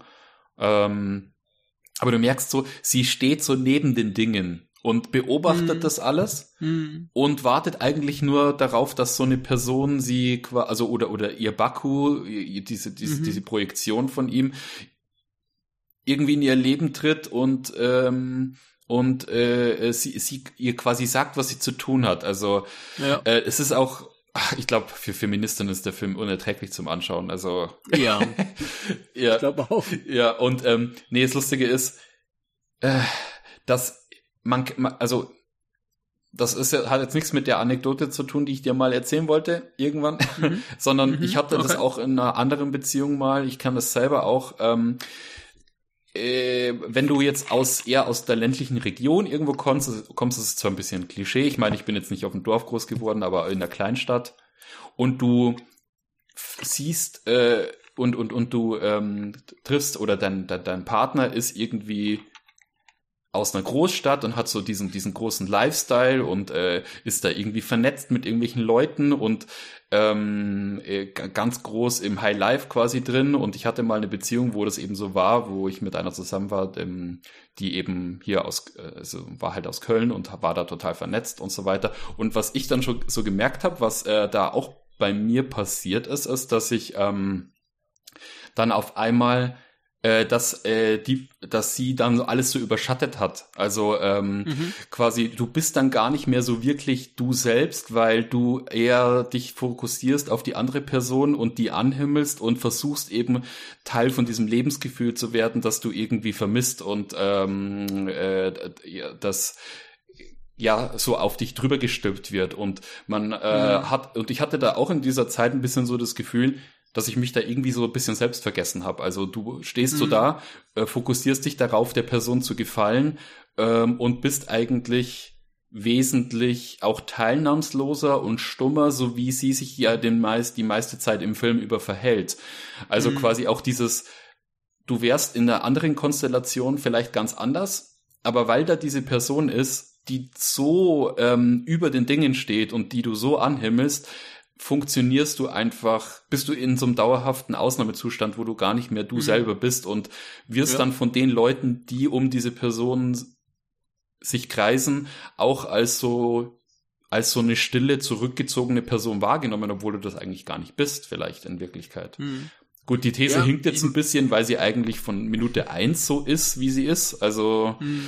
äh, kann man jetzt, muss jetzt nicht unbedingt sein, dass es äh, dass es eben so ist. Aber ähm, zumindest ist die Dynamik die gleiche. Also mhm. es ist trotzdem, es kommt immer am, am unterm Strich kommt es aufs Gleiche äh, raus, weil sie ist eben so, wie sie ist und deswegen sehen wir ja auch so wenig in sie rein, weil sie die ganze Zeit mhm. irgendwie mhm. mit dem Kopf äh, in ihrer äh, Fantasie irgendwo hängt. Ja, ja das, das, das, ähm, kurz mal zu ihrer Charakterisierung nochmal. Wir haben ja schon vorher dieses Ding, wo ihre Freundin sagt so, ey, das ist kein Mädchen, in die, in die man sich auf den ersten Blick verliebt. Ja, ja. Ne? So, das, das ist ja schon mal so ein Ding. Und dann, ähm, hier ist ja so das Ding, wie, die, sie, sie steht da so neben, das passt ja auch zu diesem ganzen, sie nimmt das wahr wie ein Traum. Das heißt, sie schaut halt zu, was mhm. da so geschieht.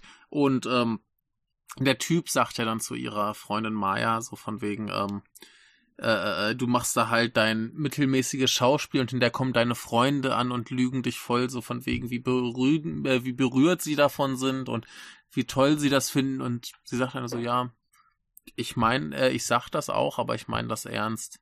So, sie ist halt quasi mhm. das ultimative Klischee eines Menschen und wie sie eben dasteht und das beobachtet und was das über sie aussagt, das ne, sind wir wieder bei diesem Vergleich mit der No-Maske, mhm. äh, wo ja Maske kann halt kein Gesichtsausdruck sein, wo aber dann eben mehr so Projektionsfläche ist für das, was drumrum passiert. Mhm. Ne, wir, wir, wir haben eine Idee von ihrem Innenleben äh, wegen dem Kram, was um sie herum passiert, nicht wegen dem, wie sie drauf reagiert, genau, so direkt. Genau. Also man merkt es im Stillen, äh, beeinflusst sie das alles irgendwie, aber mhm. ähm, ja genau, aber man kriegt es nicht selbst von ihr mit. Das ist auch, genau. glaube ich, warum ich den Film schon vom ersten Mal irgendwie so interessant fand, weil mhm. ich bin jetzt zum Beispiel auch jemand, ich glaube, da ist halt jeder unterschiedlich, so wie ich dich jetzt über die Jahre hin erlebt habe, bist du zum Beispiel auch sehr, glaube ich, so, dass du, dass ein Film für dich ganz stark von den Figuren lebt ja, auf genau. Jeden Fall. Und ähm, ich kann zum ich kann auch gerne mal einen Film anschauen, wo die Figuren absolute weiße Blätter sind, aber diese, die, die, die, die, die ähm, Ereignisse, die passieren, diese mhm. Abfolge von, so eine Kettenreaktion mhm. von Ereignissen, äh, mhm. mich schon so an der Stange hält, dass ich quasi ähm, schon allein davon fasziniert bin. Ich finde, so funktionieren ja auch die, zum Beispiel so diese ganzen Yorgos Lantimos-Filme oder so, die funktionieren ja auch so, das sind auch so total abstrakte Figuren da, mhm. wo du nur darauf wartest, was jetzt als nächstes für äh, was Abstruses, was als nächstes Abstruses passiert und ähm, die Figuren sind eigentlich eher nur in der so so so performativ, aber nicht wirklich ja. äh, wirklich ähm, ja keine keine echten Menschen, keine Figuren, die irgendwie sich anfühlen wie äh, ja. Fleisch und Blut. Also äh, ein Paradebeispiel eines Films, der für mich nicht so richtig funktioniert, waren die 120 Tage von Sodom. Oh, okay. Das habe ich, hab ich noch nicht gesehen, aber. Ja, ja, Der, der ist halt sehr, sehr distanziert zu den Figuren. Ja, ja. Und ich dachte mir, ja, dann passieren da halt schlimme Sachen und das ist mir relativ egal. Mhm. Sieht halt alles schön aus, ist alles irgendwie spektakulär, ist äh, interessant oder was, aber es ist für mich zu distanziert, als dass es groß äh, funktionieren würde für mich. Mhm. Ja, ja. Ne, ist dann mehr, mehr so, da kann man dann drüber nachdenken und drüber reden, aber das ist jetzt nicht so, dass mich das irgendwie emotional mhm. oder irgendwie äh, begeistert hätte oder so, ist halt da und das passiert und dann. Ich weiß jetzt nicht, ich weiß jetzt nicht, wie, wie viele Figuren da vorkommen in äh, 120 Tage von Sodom, aber das, bei mir ist es immer so, ja, viele, gell? Nee, bei mir mhm. ist es auch so, bei mir funktioniert es in dem Moment auch nicht, in dem Moment, wo die Figur, also wo wir keine Person haben, an die wir uns dranheften können, aber es mhm. und es zu vielen Menschen werden. Wenn sich das alles in so einem kleinen Personenkreis abspielt, finde ich, dann mhm. bleibt das für mich trotzdem noch da irgendwie. Also dieses okay. sich, also dieses, dass mich der Film dann komplett irgendwie so vereinnahmt und wie gesagt, bei mir ja. war es beim ersten Mal schon so. Ja, ich meine, bei, bei, bei diesem hier ist ja auch das Ding, dass es am Ende Sinn ergibt, warum sie ist, wie sie ist. Mhm. Und warum er ist, wie er ist und warum Baku ist, wie er ist. Das ergibt ja alles Sinn aus dem Konzept des Films. Mhm. Ne, Baku muss eben diese traumhafte, eine Manic Pixie Dream Boy Figur sein, wo ja. nichts weiter ist, denn er ist die meiste Zeit halt auch abwesend. Ähm, sie ist halt eben dieses Nichts, was irgendwie im Stillen vor sich hin entwickelt. Ja. Und Ryosuke ist eben der nette Typ. Mhm. Ja, so. Ja. Das, das, das ergibt Sinn, wie das konstruiert ist.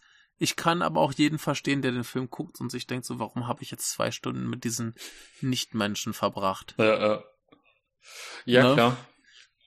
Ähm, ja, es ist sowieso interessant, äh, wieso sie so ist, wie sie ist. Ähm, mhm. ähm, ja, es gibt keine wirkliche Erklärung dafür. Es gibt äh, vor allem, ähm, was mir da ein bisschen fehlt, ist eben zu zeigen, sie war zuvor anders und mhm. wurde dann erst, als er quasi in ihr Leben tre äh, tretet, ähm, in ihr Leben tritt, an, wird sie anders. Und ab dem Moment ist dieser Zustand, in der sie sich so verhält, wie sie sich den Rest des Films über verhält. Also davor war sie quasi anders und diese Begegnung mit ihm macht dann was mit ihr und sie bleibt in der Zeit, also so lange, bis es dieses Wiedersehen gibt, quasi in dieser in diesem, diesem, diesem Traumzustand irgendwie äh, gefangen. Ja, sie, sie, sie braucht anscheinend immer so ein bisschen die äh, Katastrophe, das, den großen Knall. Denn äh, ja. die nächste Entwicklungsstufe für sie, wo sie jetzt tatsächlich mit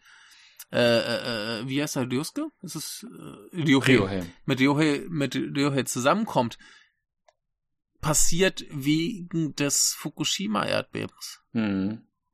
Ne, Maya ja. hat ihr Theaterstück, mhm. äh, Ryohei weiß, dass sie dahin will, er genau, genau. geht da auch hin, sie hat aber den Termin gewechselt, so dass sie ihn nicht treffen muss, weil sie sich da schon entschieden hat, dass sie ihn nicht mehr sehen möchte. Mhm. Sie hat sich quasi komplett von ihm distanziert und er versucht sie dann eben da zu treffen und während sie das äh, Theaterstück anfangen wollen, äh, geschieht eben ein Erdbeben. Wir wissen noch nicht, was es ist. Mhm, und kurz mhm. darauf wird dann klar gemacht, es ist 2011. Es ist das große Fukushima-Erdbeben. Ich hatte extra und, das Bild ähm, pausiert und habe mir das mhm. Plakat angeschaut von diesem Theaterstück. Mhm. Und da steht ja dann so der Zeitrahmen. Und ich dachte mir so, das ist, glaube ich, vom 9.3. bis 13.3. Und dann weißt du halt auch, wann äh, mhm. welcher Tag das wohl war, wo er jetzt ja. sich entschieden hat, sich das Theaterstück Richtig. anzuschauen. Ich finde es auch übrigens toll, wie schön low budget äh, äh, diese ganze mhm. Erdbebenszene äh, veranstaltet ist, mhm. weil du siehst ja einfach Licht nur, wie aus. das Licht ausgeht und am Schluss ja, fällt nur noch der Kronleuchter runter und mhm. das war im Grunde der ganze Special Effekt. Ist super, ist super. Ähm, aber ich, ich, ich äh, finde das immer ganz spannend, wie eben ähm, auch die Fukushima-Katastrophe da in so Filme eingebunden wird. Ich bin ja auch immer noch gespannt drauf, wie äh, die Covid-Katastrophe in so Filme eingebunden mhm. wird. Die wird ja meistens ignoriert. Leider Gottes, wir müssen irgendwann noch mal einen Podcast über äh, Matter Red machen. Genau, ich wollte gerade sagen. Wo das äh, sehr präsent war. Ja. Ähm, genau, aber ähm, finde ich äh, ganz spannend, dass das so hier der, der Katalysator dafür ist, dass sie jetzt plötzlich einfach angelaufen kommt ihn umarmt. Wir machen einen Zeitsprung von, ich glaube, fünf Jahren und plötzlich genau. sind sie ein etabliertes Paar. Genau, genau. ja. die nach Fukushima, nach Fukushima fahren, aber zumindest in die Richtung, um da sich mit Leuten zu vergnügen. Mhm, genau. Und für jeder, für jeden, der äh, unsere ähm, äh, Wheel of Fortune Fantasy Folge gehört hat, es gibt einen mhm. kurzen Cameo-Auftritt ja. von hier unserer, ähm, ja, ich habe ihren ja. Namen jetzt vergessen. Moment, ich habe es mir irgendwo notiert, aber äh, ja, wo habe ich sie? Fusako Urabe heißt sie genau. Mhm. Aus Passion und Wheel of Fortune Fantasy kennen wir sie. Ja, ich habe sie neulich erst wieder irgendwo gesehen. Wo war denn das? Ist hier gar nicht in ihrer äh, Filmografie groß drin, aber sie war neulich wieder irgendwo. Mhm. Äh, Komme ich vielleicht noch drauf. Und Hamaguchi, glaube ich, taucht selber auch auf wieder. Ich glaube, es ist der Typ in dem orangen Anorak, der neben ihm sitzt im Theater. Aber ich kann mich auch täuschen. Oh. Er würde auf jeden Fall wesentlich jünger und anders aussehen als, als jetzt. Aber ich dachte irgendwie, ja. er, er, er ist es. Wer weiß. Ja. Cameos hatte er ja schon mal. ich muss übrigens ganz kurz anmerken, ähm, auf der Letterbox-Seite von Fusako Urabe da gibt's unter ihrem Foto dann die Personenbeschreibung. Und normalerweise haben sie das dann irgendwo äh, von Wikipedia kopiert oder so. Und hier steht da einfach Actress. Okay. Personenbeschreibung, Actress, ja. okay. Ja, oh, oh. wundervoll. ähm, genau, ja, aber mit ihr gibt's dann noch so einen kurzen, ein kurzes äh, Zwischending, genau. Sie sitzt da so ein bisschen äh, traurig rum. Ach so, ja, sie war in A Carmen Rider Black Sun. Okay. Also die neue äh, Amazon Prime Carmen Rider Serie. Ah ja, okay. Ich habe bisher nur die erste Folge gesehen, die war aber ziemlich gut. Okay, also man merkt schon, sie ist da sehr variabel. Genau. Ja, das, das ist ein bisschen ernsteres Carmen Ach, Rider. okay, okay. Ein bisschen mehr für Erwachsene. Das ist auch von ähm, äh, hier Shiraishi heißt oh, er. Oh, okay der Mr. Äh, Last of äh, Wolves ja, ja. und so. Mhm. Genau. Also, äh, da, da geht's auch gut zur Sache mit Gedärm und äh, Kram. Ah, okay. Also, okay. Er müsste, müsste auch in Deutschland verfügbar sein, auf Amazon Prime. Musste ich einen Freund von mir fragen, der kennt sich da ja aus, aber Carmen Rider bisher ja. noch ähm, bisher noch nicht die Zeit und auch noch nicht so das Interesse gehabt, aber.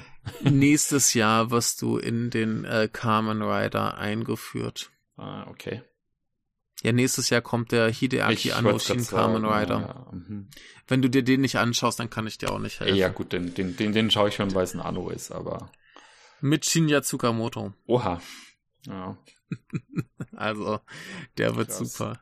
Ich habe, ich hatte ja noch nicht aus. mal Shin Ultraman gesehen, also. Es ist äh, großartig. Shin Ultraman ist großartig. ich habe ihn jetzt okay. dreimal gesehen, glaube ich. Mhm. Großartig. Ah ja. Ganz großer okay. Spaß. Ja. Nicht schlecht. Naja. Aber der ist ja, der ist ja nicht von Anno direkt gemacht. Ach so, okay. Aber sein, sein Kumpel, der äh, Shinji, der den gemacht hat, der war ja dann auch an Kamen Rider Black Sun mit dran. Hm, mhm. Weißt du Bescheid? Weiß ich Bescheid. Aber zurück zu Asako. Ja, ja, genau. Ähm, genau, was, was ich dann noch ganz äh, interessant finde und was es den Feministinnen und Feministen noch schwerer macht, diesen Film zu sehen. Ja, wir sehen die beiden ja in Fukushima, wo sie mit so richtig schlimmen alten Dorfopas sitzen und Spaß haben und ähm, äh, der eine Dorfoper, der so die meiste äh, Screentime hat, der sagt immer sehr unangenehm sexistische Sachen, die man von einem Dorfoper erwarten ja, würde. Ja, ja. ja. ja, das ja, stimmt. Äh, Aber es ist auch ganz was, nett, weil sie, ich meine, das ist ja, das sind ihre Eltern, wo sie dahin fahren, oder? Ja. Dachte ich. Sind das, nee, nee, nee, das ist, das ist ja irgendwie so eine Art, ähm, äh, äh freiwilligen Hilfsaktion. Ach so, ich dachte, sie fahren Denn, dazu, sie fahren nee. dazu, äh, ähm, äh, ähm, zu ihren Eltern. Nee, ähm, dass das das Ding ist ja, wirkt, da ist halt Wiederaufbau gefragt und sie gehen mhm. dahin und verkaufen irgendwie halt mhm, so Zeug mhm. mit. Und ähm, sie gibt ja dann irgendwann so als Grund an, dass sie das Bedürfnis hatte, irgendwas zu tun, was richtig ist. Ja, genau. Und das, das ist ja auch nochmal so, so ganz bezeichnend für ihre Beziehung. Und überhaupt ihre ganze Existenz, wenn sie irgendwas tun will, was mal richtig ist, ausnahmsweise, was dann halt so freiwilligen Arbeit ist, ne, ja, ja. so, ähm, ne, wo garantiert nichts bei falsch sein kann, ne, wenn du Leuten in Not hilfst, ist das gut, mhm. so, aber wenn, wenn du das halt machen musst, um einmal das Gefühl zu haben, dass du was Richtiges tust, dann, ähm, läuft eben irgendwas in deinem Leben falsch oder mit deiner Persönlichkeit und ähm, das ist, glaube ich, ein enormes Problem, das du hast. Ja, ja, ja. Ne? Ja, ja, klar, logisch. Ist ja, ja, auch lustig, wie ihre Freundinnen ja auch, also Maya und hier, ähm, ich vergesse immer, wie die Figur heißt, die von ähm, Saiti, äh, Sairi Ito gespielt Haruyo. Haruyo. Haruyo. Genau, ähm, wie die beiden ja darauf reagieren, als ähm, sie ähm, dann, also als Maya dann ja überhaupt erst erfährt, dass sie damals mit äh, Baku zusammen war. Und ähm, mhm. da merkst du halt wieder, dass, dass es ein Hamaguchi-Film ist, weil das alles dann sowas Theatralisches hat, weil normalerweise würdest du mhm. ja sagen, äh, ähm, weil sie ja dann sagt, ja, ich, ich, ich, äh, ich ich werde äh, quasi äh, Ryohei gestehen, dass ich damals mit diesem Baku zusammen war und so, weil mhm. er das ja noch nicht wirklich weiß.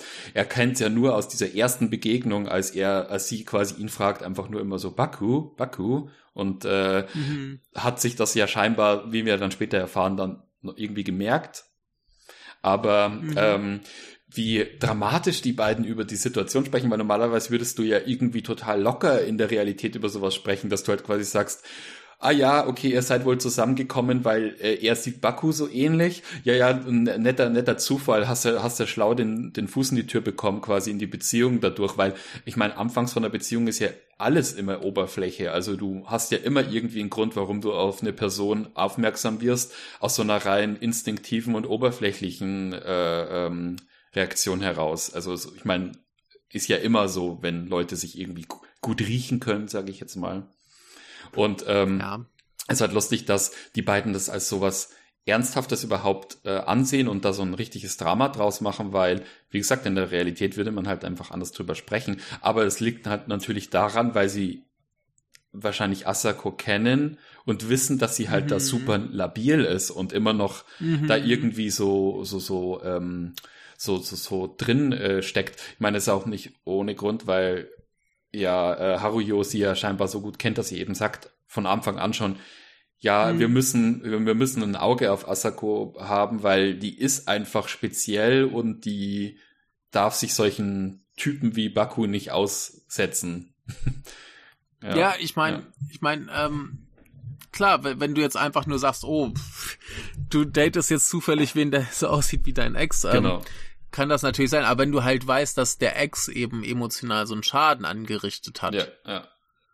So, dann genau. ist das, würdest du auch in der Realität ein bisschen anders drüber reden. Dann denkst du also, ähm, ist das jetzt vielleicht so eine clevere Idee? Ja, ne? und, die Reaktion ähm, auch so super, als Haruyo ihn das erste Mal sieht. Ja. Und sie doch dann in diesem Café ja. sitzen. Und mhm. Äh, das erste Mal, als ich den gesehen habe, äh, also die Szene fand ich total super, als sie dann da sitzen und er ja doch dann äh, geht und die beiden dann zu zweit mhm. da sitzen und sie dann sagt so, ja, ja, ähm, der ist hier in Tokio ähm, und dann die Kamera auf diese Reklame mhm. schwenkt und du ihn dann ja. siehst für diese Parfümwerbung. Und ähm, noch besser fand ich dann halt auch noch diese Szene, als sie zusammen dann ähm, bei, bei, äh, bei, bei Asako ist es, glaube ich, zu Hause, wo sie dann äh, sich im Fernsehen diesen Clip anschauen und dann ihre Reaktion das erste Mal. Und jetzt zum dritten Mal, als ich ihn gesehen habe, ist mir das, mhm. ist mir dann was aufgefallen, als die, als sie diesen Clip zeigen. Ja. Und ähm, ich meine, wir haben ja am Anfang schon drüber gesprochen, wie stark sich das wie ein Traum angefühlt hat, als die beiden mhm. zusammengekommen sind. Und in diesem Werbeclip siehst du ihn ja, wie er mhm. quasi äh, diesen gleichen Look hat, wie er damals mhm. als Baku ausgesehen hat, mit diesem verträumten, mhm. mit diesem, mit diesem Wuschelkopf und so ein bisschen so, wie gesagt, so der Flaneur, der irgendwie so halb melancholisch irgendwie unter Straßenbahn rumsitzt und vor sich hin träumt, so dieser, mhm. dieser Freigeist, der quasi alles so mit links macht oder, oder, oder so, so ja, ja, ja, fast wie so ein, wie, wie, wie so, ein, so, so ein Straßenhund, sage ich jetzt mal. Mhm. Und ähm, sowas von, so, so ein Gefühl von Freiheit und äh, um, so, so auch Ziellosigkeit irgendwie hat in seinem mhm. ganzen Auftreten, finde ich. Und ähm, im selben Clip siehst du aber dann am Schluss, wie er ja dann aussieht als Baku wie Ryuhei, in, wo mhm. er dann so zurückgegelte Haare hat und ja eigentlich viel eher ja. aussieht wie der Ryuhei. Und, ja, ähm, und da merkst du eben, wir sehen jetzt da, wir schauen uns da quasi gerade einen Werbeclip an, der ja auch so produziert ist, um so eine Traumvision uns zu geben von mhm. Lebensgefühl. Äh, er sitzt jetzt da in dieser U-Bahn mhm. verträumt. Es ist, da, da, werden ja nur leere Phrasen werden ja da vor sich hingedrescht. Ja. Und, und, am Schluss, glaube ich, was ist es, glaube ich, äh, eine, für eine Kreditkarte oder was? Das ist, glaube ich, eine, ja. eine, eine Werbung oder sowas. Ja, dass das das geil ist, aber auch erstmal, wenn, wenn die beiden sich wieder treffen und da in diesem Café sitzen, kommt ja Asako und sagt so, oh, du bist ja viel schöner als vorher. Und sagt so, ja, ja, ein bisschen hier eine äh, plastische no Chirurgie, bisschen Au Augen größer, äh, mhm. Nase ein bisschen feiner und so weiter. Sie hat geheiratet, hat jetzt einen exotischen Nachnamen, den man sich eh nicht merken kann. Mhm. Und also Sachen, also wir sehen, wir kriegen hier in Kurzform, ihr Leben ist weitergegangen. Genau. Ne? Mhm. Und dann kriegen wir eben diesen Werbespot, der aber auch so ein bisschen zusammenfasst, was Baku die ganze Zeit getrieben hat. Ja. Er sagt ja, oh, er war hier äh, Nordlichter sehen und hat das gemacht und hat das gemacht. Mhm. Und jetzt äh, hat er diese Transformation, er ist ein neuer Mensch. Das heißt, selbst Baku, der noch viel leerer ist als Asako, der hat irgendwie ein Leben, das weitergeht. Ja, ja. Und ähm, äh, Haruyo betont nochmal, ähm, Ryohei gegenüber, dass sich Asako gar nicht verändert hat. Sie ist genau der gleiche Mensch wie früher. Ja, ja. Genau. Aber ne, ich fand ich fand's einfach so so jetzt so augenöffnend, mhm. äh, augenöffnend, als ich den jetzt nochmal gesehen habe, äh, mhm. eben dieser Clip, wie viel da drin steckt. Mhm. Also diese, mhm. weil weil du hast ja dadurch, dass es ein Werbespot ist, der ja dann quasi in diese in diese in diesen diese Rolle eintaucht, wo er eben noch diesen alten mhm. Look hat und dann aber am Schluss des Werbespots, wo er quasi der in der Realität angekommene Ryuhei eigentlich ist, der mhm. quasi sagt, ja, das habe ich halt eben so hinter mich gelassen. Äh, das ist eben die Entwicklung, die ich durchgemacht habe. Aber genau. sie sieht eben immer nur diesen diesen Baku, der quasi da verträumt in der U-Bahn sitzt. Mhm. Und das ist immer noch ja. das, was er sie quasi als Projektion irgendwie über hat und äh, das einfach so ein Bild ist, das sich so stark mhm. in die ein eigentlich auch so ähnlich wie diese ganze äh, ähm, äh, Hostessen-Szene funktioniert so ein bisschen eben, die, indem du diese Projektion, also dass quasi der Kerl oder die Frau, je nachdem, wer eben mhm. Hostess oder, oder Hostboy ist, diese Vision verkauft, aber innerlich ja eigentlich derjenige ist, der quasi alles hinter sich gelassen hat und weiß, das ist mhm. für mich nur ein Spiel, aber die Person, mhm. die es eben, die es eben wahrnimmt als Dienstleistung, teilweise halt in den Ruin getrieben wird dadurch, weil sie sich mhm. emotional komplett abhängig macht.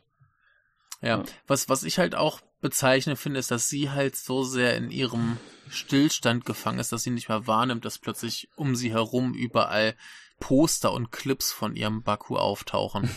Das kriegt sie ja gar nicht mit. Sie muss ja darauf hingewiesen werden, guck mal, das ist dein äh, Traumtyp von damals, der hängt hier plötzlich überall. Mhm. Und äh, was, was mir gerade klar geworden ist, was, was ihre Nichtentwicklung noch viel, viel trauriger macht, selbst Os äh, Okazaki entwickelt sich mehr und der kriegt nur ALS. Ja, ja, ja. der, der macht eine krassere Entwicklung durch dadurch, dass er krank wird. Ja, der ist sowieso, der ist sowieso so ein, so ein armes Wie deprimiert Würstchen. ist das denn ein bisschen? Vor, vor allem, mir, mir ist das vorhin nochmal aufgefallen, der hat ja zum Anfang noch diese, diese geile Tanzszene im Club. Ja, und, und ich wusste das, und ich habe ihn ja, weil oh. ich ihn gesehen habe, dachte ich mir so, ah oh, nee, nee, weißt du, und da, ja. ist, da ist er sogar noch diese Tanzszene. Du arme Wurst. Und, äh, ja. ja. Er spielt das du aber auch so Wurst, gut am Schluss. Bald nicht mehr tanzen. Ja, ja. Also wie er da liegt und dieses ein bisschen so, äh, naja, dieser, dieser, dieser sardonisch grinsende mhm. Blick irgendwie, ja. Ja, also also ich, ich habe eine Kritik auf Letterbox gelesen, wo sich jemand furchtbar darüber aufgeregt hat, dass das nur so ein, so ein Quotenbehinderter in so einem Film wäre. Und nee, da da das das das äh, das steckt glaube ich deutlich mehr drin als einfach nur hey für die Quote, weil es traurig macht. Nee, es macht einen ja nicht mal traurig, wenn du ihn da siehst so richtig. Ich meine klar, es ist bitter, aber irgendwie hat's auch fast schon was was lustiges. Ja, und das, und, und, und, und, das und, äh, äh, stellt sie halt auch nochmal in Kontext natürlich, ne, weil sie genau. ja wirklich dann dadurch noch viel unausstehlicher wird in dem Moment, wo sie genau, sagt, sie genau. ist da genau. bloß, äh, hetzt da ihrer komischen mhm. Vision hinterher und äh, und er hat richtige Probleme. Genau. Ja. ja. Was sie ja dann auch nochmal ja, sagt. Also, ne? also genau, genau. Also ich ich finde das alles äh, ganz hervorragend, wie wie es dann ähm, sie eben nochmal einordnet und ähm, wie, halt er, wie, wie er da dann quasi mit seiner Mutter wohnt und so weiter, auch wie die kommunizieren, mhm. ne? So von wegen, dass er sagt, hier äh, gibt der mal Tee, was er halt durch Blinzeln macht und mhm. sie äh, sagt eben äh, äh, Silben auf und er stoppt sie daneben. Und sie dann mir so, ach ja, als wäre ich so eine schlechte äh, Gastgeberin, dass du mir hier noch sagen musst, dass ich Tee servieren soll. Mhm. Ne, ähm, das, das hat was Charmantes immer noch. Mhm. Der, der, der Typ kann sich nicht mehr bewegen, der kann nur noch blinzeln und der ist charmanter als sie. Ja, äh, äh. ne? Und das ist äh, irgendwie bitter, aber auch irgendwie ein bisschen lustig. Ja, ja, klar. Ähm, ich weiß nicht, also ich hatte, als ich die ersten beiden mal gesehen hatte, war mhm. ich immer so der Meinung, ja, sie ist eigentlich in ihrer, in ihrer Art, wie verblendet sie ist, mhm. eine total unausstehliche Person. Was ich. Sie ist schrecklich. Ist total schrecklich. Mhm. Gleichzeitig, jetzt, als ich ihn jetzt nochmal gesehen habe, kam mir irgendwie die mhm. Frage auf, wie steht da eigentlich Hamaguchi dazu? Also, mhm. äh, weil wie gesagt, also ich hatte auch so mal, schon mal so eine Erfahrung, wo es darum geht, dass ich irgendwas, dass ich eine Situation quasi, eine, so eine Begegnung hervorprovozieren wollte, damit sich Dinge klären. Also damit mhm. du quasi weiter, dich weiterentwickeln ja, kannst. Richtig, Die Frage richtig, ist, ja. wie sehr bist du wirklich, wenn du sowas mal durchgemacht hast, vielleicht Opfer von so einer Projektion und mhm. ähm, ihre Situation, also es gibt ja dann diese Schlüsselszene im Film, die, ähm, also die ja sowas von heftig ist. Also ich glaube, ähm, das war die Szene, wo ich am stärksten gelitten habe in dem Film, als sie ja dann Baku sich an den Tisch setzt. ja, lass, lass uns dieses, dieses Ganze erstmal erstmal kurz genau. äh, durchsprechen. Ja. Ähm, natürlich, Baku muss irgendwann, ne, wir haben es jetzt schon durch das Poster und den Werbespot und so weiter eingeführt gekriegt. Und sie ist dann irgendwann mit, mit ihrer Freundin, äh, Haruyo im Park und äh, ein paar junge Mädchen sind so, oh hier, Baku ist da und macht da irgendwie Zeug und ähm, sie gehen dahin und was ich auch ganz großartig finde, ist so von wegen, ähm, Haruyo sagt erstmal hier, äh, da machst du mir aber hier irgendwie ein Autogramm klar oder was das war. Mhm. Ne? Ja, und ja, so ähm, sie kommen dann da an und dann gibt's auch noch mal einen ganz grandiosen Witz. Haruyo sagt so, ey, hier, ich bin eine alte äh, Freundin von Baku und dann äh, der, die das Bedienstete, sagt einfach, ja, dann schreib ihn doch persönlich eine Nachricht, ne? mhm. ne? Wenn das stimmt. Und ähm, da ist dann erstmal aber Asako hinter dem Auto dann hinterher und sagt so, hey, tschüss, Baku, bis bald. Oder so, oder, ne? Und es fühlt sich an, als hätte sie jetzt endlich den Schritt machen können zu sagen, hey, ich bin drüber hinweg, aber es ist natürlich äh, falsch. Ja. Und dann gibt's ja noch mal diese wirklich Horrorfilmszene, wo ich nicht genau weiß, ob sie real ist oder nicht, wo er quasi vor ihrer Haustür steht. Ja, ja, genau, genau. Ne? Und sie sich dann einfach nur versteckt und Angst hat und äh, erstmal nichts weiter passiert. Und dann sind sie eben gemütlich beim Abendessen und Baku kommt rein und sagt, komm, Mädel, ich äh, bin wieder da, weil ich dir versprochen habe, dass ich wiederkomme. Was auch komplett irreal ist. Mhm. Denn was ist das für eine Motivation? Er hat es ihr versprochen und deswegen ist er wieder da. Nicht, er liebt sie, sondern er hat es ihr versprochen und ja, ja, ja. deswegen macht er das jetzt mal so aus Gefälligkeit quasi. Er hat halt so, er hat halt auch so diesen, diesen Eindruck, so mir gehört die Welt, ich mache jetzt das, mhm. weil mir jetzt gerade danach ist, ohne Rücksicht auf Verluste ja. und äh, genau. Ja, genau. Ihm ist aber auch generell alles egal. Ihm ist ja auch sein Job egal. Mhm. Und später ist ihm ja auch egal, was mit ihr dann eigentlich genau ist oder ob sie jetzt bei ihm bleibt oder nicht. Ähm, aber ja, er kommt da rein, marschiert, er, er nimmt ihre Hand oder sie nimmt seine Hand und sie hauen ab und fahren Richtung Norden. Ich fand die Reaktion von dem anderen auch so gut, vom äh, hier ja. äh, äh Kushihashi, als sie dann beide aufstehen und gehen und er kommt mhm. was gerade irgendwie von, von, der Toilette zurück oder was und mhm. sieht nicht, dass der andere ja Baku ist und grinst mhm. denen dann noch so hinterher, so, ah ja, das süße Pärchen und schaut dann zum mhm. Tisch und sieht, hey Moment, das ist jemand anders. Ja, ja. Ah, das, das ist auch äh, großartig, ähm, dass du da siehst hier, der, der Ryohei, der klingt da so richtig aus. Ja, ja, ja. Der, der ist so, so richtig, richtig wütend. Und wir haben ja vorher noch diese Szene, wo sie ihm gesteht, dass sie quasi mit ihm zusammen ist, weil er diesem Baku so ähnlich sieht und er reagiert relativ gelassen, weil er das schon lange weiß, weil ihm die Poster und so weiter aufgefallen sind oder weil er darauf hingewiesen hat, oh, du siehst doch aus wie dieses Model. Und ähm, dann dämmert ihm Baku, warte mal, das hat sie doch gemurmelt, äh, ich bin kein Tapi, ich sehe aus wie der, oh mein Gott. Das muss ihr Ex sein und jetzt ist sie wohl mit mir zusammen, weil ich sie an den erinnere. Und ähm, es wird relativ klar, dass ihn das schon länger wurmt, mhm. aber er hat's eben irgendwie hingenommen und akzeptiert und äh, versucht damit zu leben und das ist ja eine wie ja. zu ihm passend solide nette Einstellung. Er hat's halt wahrscheinlich so Er hat's halt wahrscheinlich abgetan als das, wie es jeder andere Mensch wahrscheinlich abtun würde, indem er halt sagt, naja gut, das war halt mal und äh, das ist so mhm. lang her und ja, ist ja irgendwie ganz nett, dass man dadurch eben zusammengekommen ist durch so einen komischen Zufall, aber denkt sich halt jetzt nicht, dass ähm, ja, ja, das sind, sind wir ehrlich, der, der, der Ex ist jetzt ein Superstar. Wie wahrscheinlich ist es, dass der ins Restaurant kommt und dir die Freundin wegnimmt? Ja, äh, äh, Ist relativ unwahrscheinlich, ne? Also, eben, eben. Ja. Aber es, stellt, äh, es wirft natürlich auch so ein bisschen die Frage auf, dadurch, dass wir doch so viele Jahre, äh, dass, dadurch, dass so viele Jahre schon ins Land gezogen sind, äh, mhm. wie gut und intensiv denn bitte schon die Beziehung zwischen den beiden war, weil du hast ja das Gefühl, die haben, also, dass sie halt irgendwie gar nicht kommuniziert. Und äh, mhm. da denke ich mir, ob da nicht schon mehr irgendwie so vor, unter der Oberfläche gebrodelt hat, wo er schon Angst hatte, dass da irgendwas sein könnte, weil äh, man das ihm ihr, ihr irgendwie angemerkt hat, immer in Situationen, in gewissen, mhm. wo das sie dann noch irgendwie an ihm hängt oder so, oder ist das gar nicht ersichtlich gewesen? Also. Ne, er, er hatte offensichtlich zumindest ein bisschen. Bisschen Angst. Naja, ja. ein bisschen Angst, ein bisschen Zweifel. Ja. Äh, der, der war schon so ein bisschen, ein bisschen Unbehagen. Ja, ja, ja. Dem Podcast entsprechend. Und, ähm, ja, war ja offensichtlich nicht ganz unbegründet. Genau. Ne? Und, ähm, ja, was, was mir jetzt, glaube ich, diese Szene ein bisschen ja besser gefallen lässt, ist äh, eben, dass wir festgestellt haben, dass es eigentlich gar nicht mal so überraschend ist, wenn man eben äh, betrachtet, wie traumhaft und abgefahren diese Beziehung zu Anfang war. Wirkt in, in den Artikeln, die ich gelesen habe, wortverglichen dass es im Buch wohl einfacher nachzuvollziehen ist, weil eben so auf diese Beziehung eingegangen wird, weil es das halbe Buch ist, wie sie mit Baku unterwegs ist. Ähm, aber dadurch, dass es hier so krass überhöht ist, erfüllt es, glaube ich, ganz gut den Zweck, ähm, uns klarzumachen, sie ist da komplett im Rausch und der Rausch ist nie ganz verschwunden. Genau. Und sie braucht jetzt eben noch eine Katastrophe, um irgendwie ja, drüber hinwegzukommen oder da irgendwie einen Abschluss zu finden. Denn was passiert? Die fahren eine Weile. Mhm.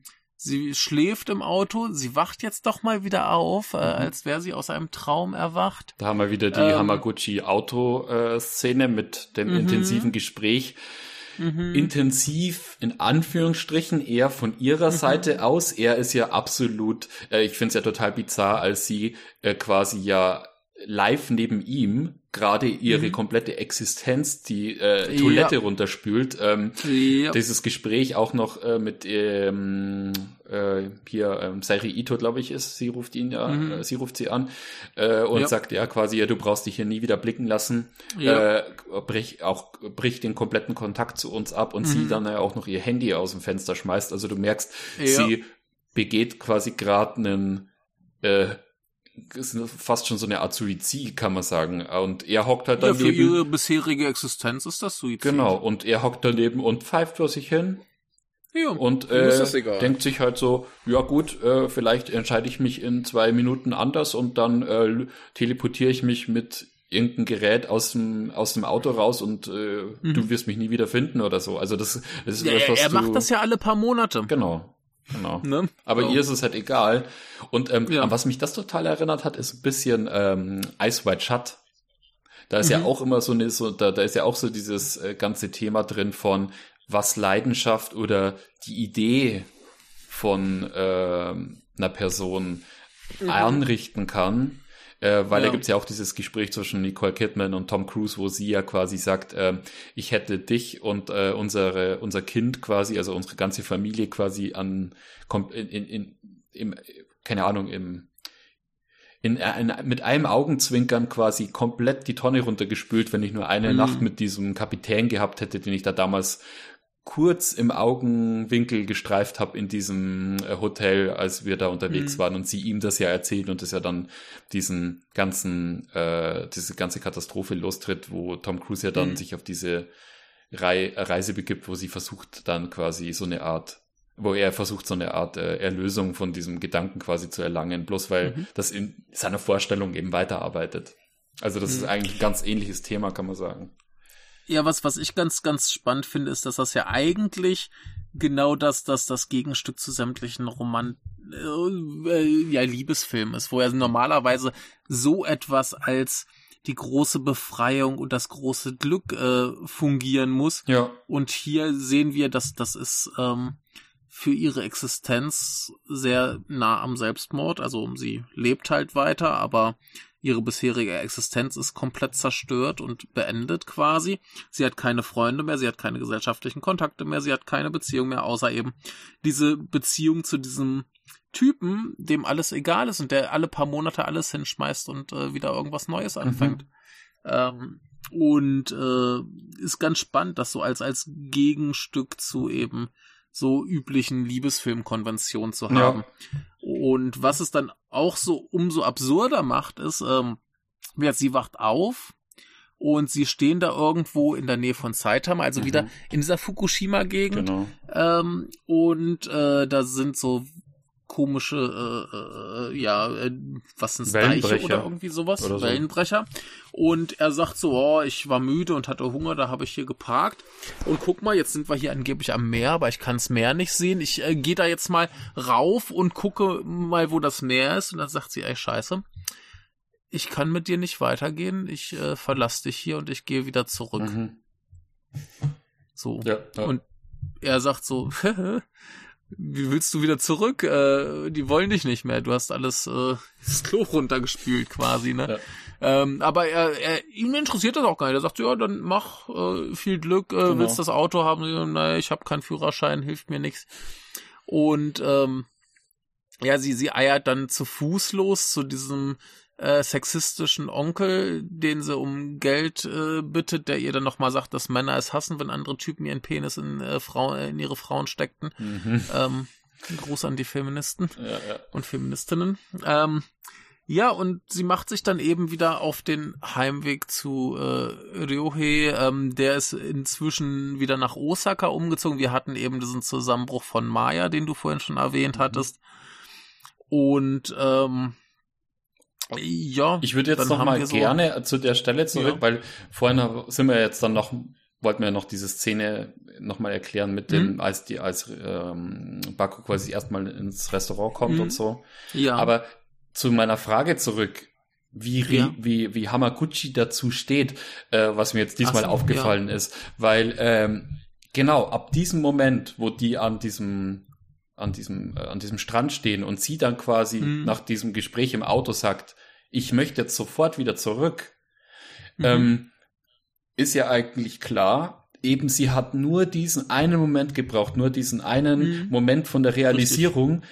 dieser Baku ist nicht Ryohei, also ähm, weil sie sagt mhm, ja dann auch genau. noch, ähm, äh, also du, du hast, hattest das so das, man hat das so das Gefühl, oder sie sagt es, glaube ich, auch an einer Stelle, dass sie immer noch irgendwie so ein bisschen Zweifel gehegt hat, ob dieser Baku mm. nicht doch Ryohei ist, also ob das nicht doch die mm. ein und dieselbe Person ist. Und ja. eigentlich erst ab dem Zeitpunkt, wo sie ja dann realisiert, dass quasi Baku mittlerweile ein Superstar ist und doch ein eigenes Leben hat. Mhm. Erst dann ging das ja scheinbar wieder los, wo sie, wo ihr das keine Ruhe gelassen hat. Und ähm, sie hat halt, in Wirklichkeit will sie eben ja Ryohei und äh, hat eben dann gemerkt, ja, okay, ähm, der Baku, den ich die ganze Zeit vermisst habe und mit dem ich mich aussprechen wollte, der ist halt jetzt jemand ganz anderes, jemand, den ich vielleicht doch nicht liebe, weil äh, ich bin eigentlich mit Ryohei glücklich und ich wollte halt dieses klärende mhm. Gespräch. Und jetzt die Frage, wie äh, Hamaguchi dazu steht, weil sie halt mhm. wirklich als so eine unausstehliche Person empfunden wird, also geht mir mhm. ja auch so, während ich den Film schaue, ja. ähm, ist auch, dass er versucht, irgendwie diese Tragik zu zeigen. Hey, die mhm. Gesellschaft würde eigentlich ganz gut miteinander klarkommen, wenn diese Gefühle, also oder, oder Beziehungen würden eigentlich ganz gut halten und, und, und, und hätten viel länger Bestand, wenn diese mhm. Möglichkeit, solche Dinge aufzuarbeiten, gegeben wäre, dann könnte man einfach mhm. zurückkehren in eine Beziehung und es wäre eigentlich wie zuvor. Es gibt ähm, mhm. aber dadurch, dass eben das in diesem Moment, weil es mit so einer Radikalität passiert, so wie sie es ja auch macht mit hier, ich breche jetzt den mhm. kompletten Kontakt und so weiter ab, ähm, dass es eben so, so tiefe Wunden aufreißt beim Partner, dass das eben dann nicht mehr so möglich ist, wie es eben zuvor war. Und äh, das theoretisch mhm. ja eigentlich nur diesen einen Moment braucht. Das ist ja so, wie wenn du sagst, ich gebe mich jetzt, ich, ich lege mich jetzt unters Messer, ich lasse mich jetzt einmal operieren und danach mhm. ist quasi alles, also danach kann ich weitermachen wie zuvor und mhm. eigentlich verändert sich nichts und diese, diese, diese, diese, diese Wunde ist jetzt äh, einmal, also dies, die, dieses medizinische Problem, sage ich jetzt schon fast, mhm. ist quasi damit jetzt geregelt und ich kann äh, ein glückliches Leben mit meinem Partner führen, mhm. ohne dass mich das weiterhin belastet. Also es wirkt ja auch so, als wäre es so eine Art Krankheit, ja. die sie die ganze Zeit mit rumschleppt. Ja, das, das, das, das ist ja auch das, was ich vorhin auch meinte. Sie braucht immer eine Katastrophe, um irgendwie einen Schritt in ihrer Entwicklung zu ja, machen. Ja. Ne, und was du meintest, so, hey, du bist nicht äh, Ryohei. Mhm. Ja, einerseits ne, natürlich, vielleicht hatte sie da ein bisschen Zweifel, ob es nicht vielleicht doch derselbe ist. Aber ich meine, andererseits ist das natürlich auch diese, diese Feststellung, dass sie mit dem ein gutes Leben hat, was ihr Baku niemals, niemals geben kann, genau. weil er eben diese komplett irrwitzige Figur ist, die auch nur in ihrer Fantasie perfekt ist. Mhm. Ja, genau. Ne? Also ich meine, sie denkt sich ja auch so, wie, du hast dir jetzt äh, hier deine ganze Modelkarriere gerade das Klo runtergespült. Ähm, was? Ja, ja, genau. ist ja für sie auch so ein bisschen unbegreiflich. Ja, ja genau, eben, ja, stimmt, so genau, scheint das zumindest. ist ja auch so. Ne? Äh, Und ähm, äh, äh, wirkt das, das ist für sie offensichtlich auch so ein, hey, ich wache auf und ich habe jetzt begriffen, was hier eigentlich geschieht. Mhm. Und ähm, ja, aber äh, wirkt diese, dieser, dieser Gedanke, dass sie, dass sie diesen Moment eben auch einfach braucht, mhm. um mit der Sache abschließen zu können. Genau ähm, macht's nachvollziehbarer, warum sie das tut. Ich denke mir halt immer noch, sie könnte ihrem Ryohei auch sagen, ey, ich muss mich jetzt mit dem mal ein paar Stunden hinsetzen und mal aussprechen. Ja, ja. Und dann komme ich wieder. Ja. Ne? Ich, ich finde, so. ich finde, da, klar, da, da, da hat der Film ein bisschen das Potenzial, einen so auf so eine falsche Fährte zu rücken, gerade in diesem Moment, äh, mhm. äh, wo sie im Auto sitzt und eben das sagt, was du ja anfangs auch meintest mit diesem, mhm. bisher war ich nur in diesem Traum und jetzt wache ich wirklich mhm. auf. Das hat ja immer so eine Konnotation von was Positivem, jetzt aufwachen. Also quasi, ja. dass, dass er, dass sie quasi denkt, ja, das Leben mit dem Baku ist jetzt das Richtige und äh, den mhm. Ryohei kann ich quasi vergessen. Aber was sie ja wahrscheinlich wirklich meint, ist eben, genau eben das. Äh, ich sehe jetzt ja. Baku, wie er tatsächlich ist und dass es er mhm. eben nicht Ryohei ist und das, die mhm. logische Konsequenz ist jetzt äh, für mich wieder zurückzugehen zu ihm. Ja. ja. Und äh, äh, ich, ich, ich finde das so im Gespräch viel nachvollziehbarer und besser als im Film erstmal rüberkommt. Ja, ja, ja, äh, ich finde, ja. der, der, hat da totales Potenzial, falsch verstanden oh. zu werden. Ja. Was, was, was ich äh, ganz grandios finde, ist, wir haben, glaube ich, beim letzten Mal, als wir aufgenommen haben, darüber gesprochen, dass, ähm, wie hieß er, der, der Harmonium-Regisseur? Äh, äh, Koji Fukada. Dass äh, Koji Fukada in letzter Zeit ähm, sehr Hamaguchi-mäßig ist. Mhm. Und mir ist jetzt erstmal aufgefallen, wie sein neuester Film Love Life wie ähnlich der eigentlich äh, Asako ist. Ah, okay. In vielerlei Hinsicht. Nur viel ähm, menschlicher, viel realer, viel nachvollziehbarer, viel positiver, viel schöner. Mhm. Mhm. Nicht unbedingt besser, das ist, glaube ich, dann eine Frage des Geschmacks, aber ähm, der macht sehr, sehr ähnliche Dinge. Mhm. Und ja, ich finde es sehr viel angenehmer zu schauen und nachvollziehbarer und zu sagen, dass Fukuda nachvollziehbarer und schöner anzuschauen ist als Hamaguchi ja, okay. ist irgendwie falsch. Und das sagt und das sagt schon was, weil der Fukuda eigentlich ja. äh, hier ja, der Meister des Arschloch. Genau, genau. ja. Äh, ja, auf den, auf den Love Life, auf den, auf den sabber ich schon äh, sehnsüchtig yeah. hin. Ähm, ich hatte ja nur äh, seinen äh, The Real Thing gesehen, der auch sehenswert ist. Aber den äh, müssen wir wohl auch mal. Aber ähnlich äh, unangenehm, wenn nicht unangenehmer mhm. ist als jetzt hier Asako. Ja, ich meine, in, in Love Life, so viel Spoiler muss sein, das passiert relativ zu Anfang. Da stirbt auch erstmal ein Kind. Oh, okay. das muss halt sein. Ja, Wie starten wir die Geschichte? Ach, lass uns das Kind töten. Naja, der hat ja mit, er hat ja spätestens mit Harmonium schon so, so einen Ton mhm. gesetzt, dass man weiß, ja. der kann, der kann da ja, böse der, werden. Der macht, der macht daraus ganz andere Sachen. Das ist total super. Ich okay. fand Love Life ganz wunderbar. Ja, Schaut Love Life, wenn ihr die Chance habt. Der kommt schon irgendwann mal mhm. in irgendeiner Form raus. Rabu Raibu ähm, Desuyo. Ja, genau. Ja. Ähm, ja, aber äh, zurück zu Asako. Und wir kommen jetzt quasi zum großen Finale, was bei einigen Leuten auch auf viel äh, Unverständnis und äh, Zorn ähm, stößt, denn sie geht dann zurück nach Osaka, quasi direkt in meine äh, Nachbarschaft, so ein bisschen den Fluss runter und ähm, klopft dann eben bei ihrem äh, Liebsten an die Türe, der sie abgrundtief hasst und sie nie wieder sehen möchte, was auch vollkommen plausibel ist. Ähm, und er erklärt ihr auch noch, dass er die Katze ausgesetzt hat, weil er es nicht mehr erträgt, wenn sie miaut. Und äh, ja, sie ist dann einmal einerseits auf der Suche nach der Katze. Sie geht zu ihrem ähm, Freund, äh, der jetzt halt nur noch blinzeln kann, äh, Mr. Okazaki. Und ähm, ja, da hat er noch mal so ein bisschen ein Gespräch mit der Mutter, die immer so eine Anekdote erzählt, wie sie jeden Tag nach ähm, Tokio gefahren ist, um äh, mit ihrem Liebsten zu frühstücken. Und natürlich dachten alle, das ja, wäre genau. dann sein Vater mhm. und sie steckt ihr dann so, das war wer anders, was mhm. ihr dann jetzt so ein bisschen sagt, ey, das waren erstens nicht ganz so extrem, was sie da jetzt gemacht hat. Mhm. Und zweitens, ähm, dass es eben dann noch Hoffnung gibt, dass sie eben wieder mit ihrem Ryohei zusammenkommen kann. Und sie legt es dann eben final drauf an. Äh, die Katze wird äh, gefunden, weil sie nicht wirklich weg genau. ist. Und ähm, wir haben so ein halbes Happy End. Genau, genau. Du merkst es. Was sehr Hamaguchi-esk ist, sehr Passion. Ja. Deswegen meinte ich ja auch so die Frage, mhm. wie steht Hamaguchi dazu, weil ich glaube, mhm. dass er wesentlich versöhnlicher gegenüber dieser Asako-Figur mhm. ist, als man es vielleicht beim ersten Mal, wenn man den Film sieht, ist, weil man eben weiß, ja. sie ist da total äh, äh, steinern und äh, mhm. äh, ja emotionslos und ist total egoistisch, aber mhm. es ist halt wie und ich denke, er versucht halt einfach die Tragik dessen einzufangen, weil es ist eben wie mhm. so eine Krankheit, die sich da, äh, äh, die sich ähm, eben durchziehen kann und äh, ja, du bist halt mental blockiert. Genau, du bist blockiert und äh, dann kommt eben sowas und äh, diese Szene nochmal mit der Mutter von Okazaki, da mhm. die bringt es halt dann auch nochmal auf den Punkt, dass man sieht, hier mhm.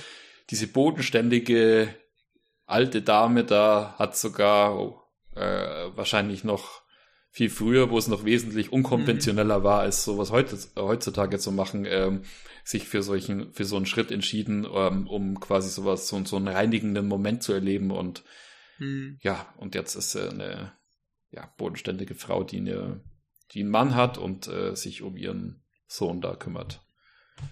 Ja, und ich meine, es ist ja dann auch so ein bisschen dass sie jetzt über Baku hinweg ist und halt das Coming of Age. Sie wird erwachsen, sie ist über diese Sache hinweg. Mhm. Ist vielleicht ein bisschen spät dran mit dem Erwachsenwerden, so Mitte 20 muss sie jetzt wenigstens sein.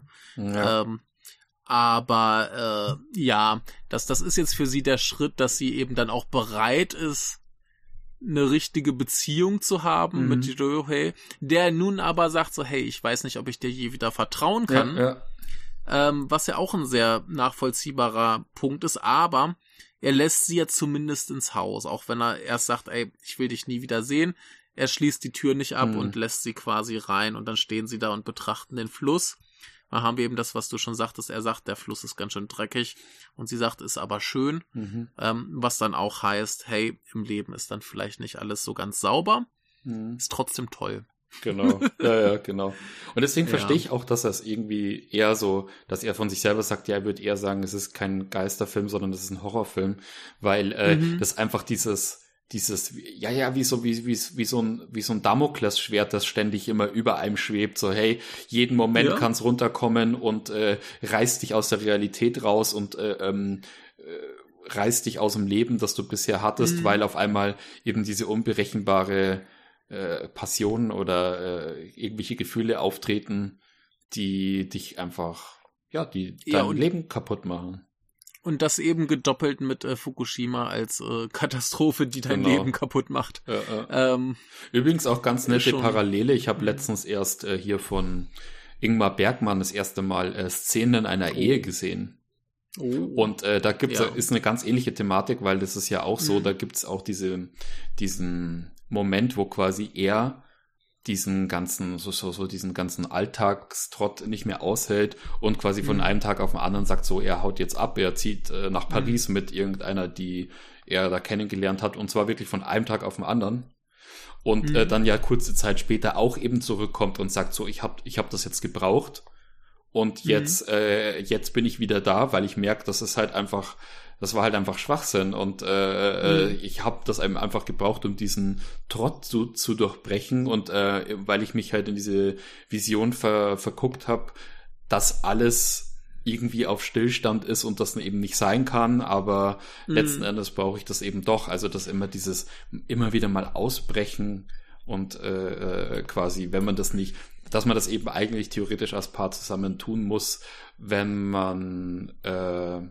ja, dass man das immer hin und wieder mal tun muss, um nicht eben in die Gefahr zu laufen, dass es eben dann sowas gibt, so eine, so, so, so einen äh, radikalen Schnitt. Mhm. Und das, das, das, das, das, das Ding ist ja auch, dass das bezieht sich ja auch nicht nur auf Beziehungen, aber manchmal muss man halt was Doofes probieren, einfach nur um zu wissen, dass es falsch ist. Genau. Dann weißt ja. du, hey, ich hab's probiert, war nix für mich, äh, mache ich nicht wieder. Genau. Genau. Ne? Wie das äh, ein Typ an meiner Uni damals über Sex mit Männern sagte. okay. Hat er probiert, war nichts für ihn, macht er nicht wieder. Ja. ja. Warum nicht? Ist doch okay. Super. Ne? ja. Finde ich eine solide Einstellung. Auch, ja. Äh, ja. Nee, aber ähm, insofern äh, finde ich das eben wie ich das vorhin schon sagte, ganz gewinnbringend, sich mit dem Film auf jeden Fall länger zu befassen oder eben, wie wir das jetzt taten, mal schön drüber mhm. zu reden. Ja. Und äh, er gewinnt sehr viel. Ich habe halt wirklich ein paar sehr, sehr negative Kritiken gelesen, ein paar komplette Verrisse.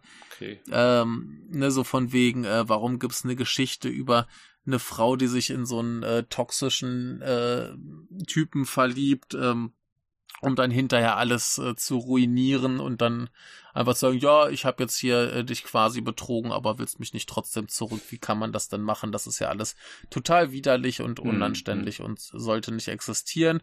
Oder eben Kritiken, wo es heißt, so, warum gucke ich mir zwei Stunden lang diesen Stein von einem Menschen an und so Sachen. Und ich, ich kann es alles verstehen. Wie gesagt, ähm, ich war erstmal nicht so wahnsinnig begeistert von. Ich hatte so, ja, das ist mhm. alles irgendwie gut, das ist alles auch irgendwie Hamaguchi, aber warum muss ich mir diese, mhm. diese unausstehlichen Menschen angucken, ja, ich, die ich äh, nicht mal irgendwie ein Innenleben ja, haben? Ich finde schön, dass er jetzt halt auch ein bisschen mehr an Ansehen bei dir gewonnen hat, aber das ist so, ich kann es mhm. komplett äh, verstehen, dass äh, ja. der diese Fallhöhe hat, weil es ist eben, ja. man ist unglaublich, man kann unglaublich genervt sein von ihr. Wie gesagt, ich gehöre nicht ja. dazu. Ich war auch schon beim ersten Mal sehen, obwohl ich dort nicht wusste, auf was es alles hinausläuft. Mhm. Äh, ich kann sowas ab. Ähm, aber das ist so, weil ich dann oft nicht so äh, ich, ich brauche oft nicht diese Sympathieträger als Figuren. Äh, mhm. Wie gesagt, ähm, ich sag nur, ähm, man sieht, man, man, man, man höre unsere, ähm,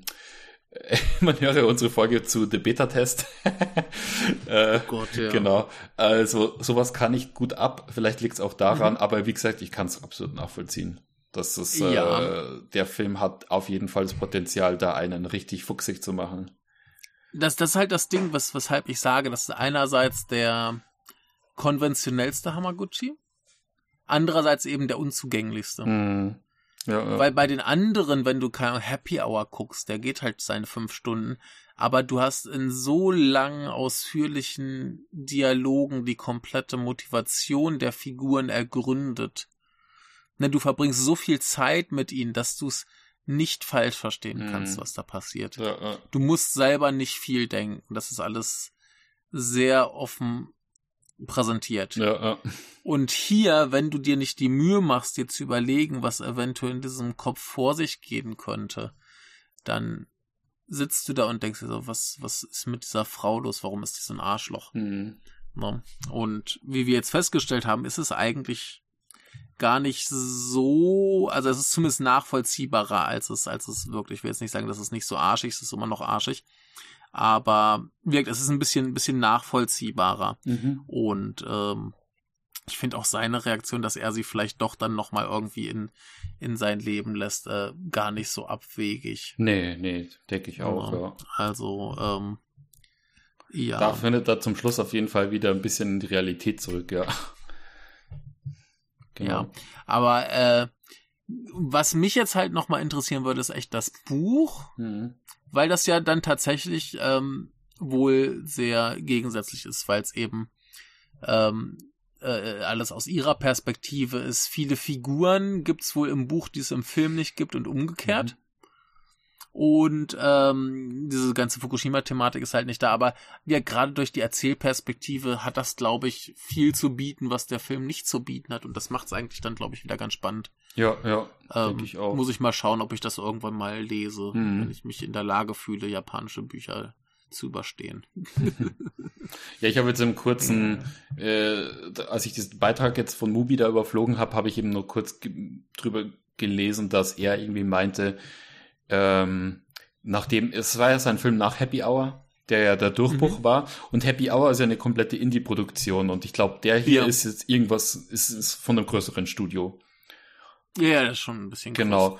Produktion. Das war jetzt dann so sein erster Major Debü äh, Debütfilm quasi in dem Sinn, mhm. also so große von mhm. als große Produktion. Und ähm, er hat eben gesagt, dass es recht schwierig ist, sein komplett eigenes Ding durchzuziehen, wenn du mhm. so eine große Produktion starten willst. Also ist es einfacher, was mhm. zu adaptieren, was schon Erfolg ja, hatte. Und er hat eben scheinbar so gut es ging aus dem Material eben versucht, seinen eigenen Film zu machen. Und das mhm. erklärt eben auch die ganzen Änderungen. Und ja, ich meine, lustigerweise ja. hat er es ja im Endeffekt als Adaption verkauft und hat dann im Grunde dann das Gegenteil draus gemacht. ja, ist, ist ja auch bei Drive My Car. Ja, ja. Genau. Das ist jetzt auch keine, keine äh, akkurate Adaption. Nee, nee. Ne? Nee, ich glaube, im, Origin also, im Original hast du ganz viel von, äh, von, von äh, Murakamis ein bisschen fragwürdigen Frauenfiguren. Ja. Und hier hast du ganz fantastische Frauenfiguren. Genau, genau. Ja, ja. ja. Ähm, ja, aber insofern dann doch irgendwie ein lohnenswerter Film, bin ich äh, auf jeden Fall froh, dass wir da mal drüber geredet haben. Mhm. Und äh, es geht ja. ja. dann bald weiter mit Hamaguchi. Muss es, muss wohl, es, ja. muss es wohl. Wir, wir kriegen ja die noch alle durch. Oh Gott. Vielleicht nicht seine, wer weiß, vielleicht nicht seine, ähm, was hat er, wo hat er das, was für ein Remake hat er gemacht? Ich hab's gerade vergessen. Äh, äh Solaris. Solaris, genau, genau. Das wird nie irgendwo auftauchen. Ja.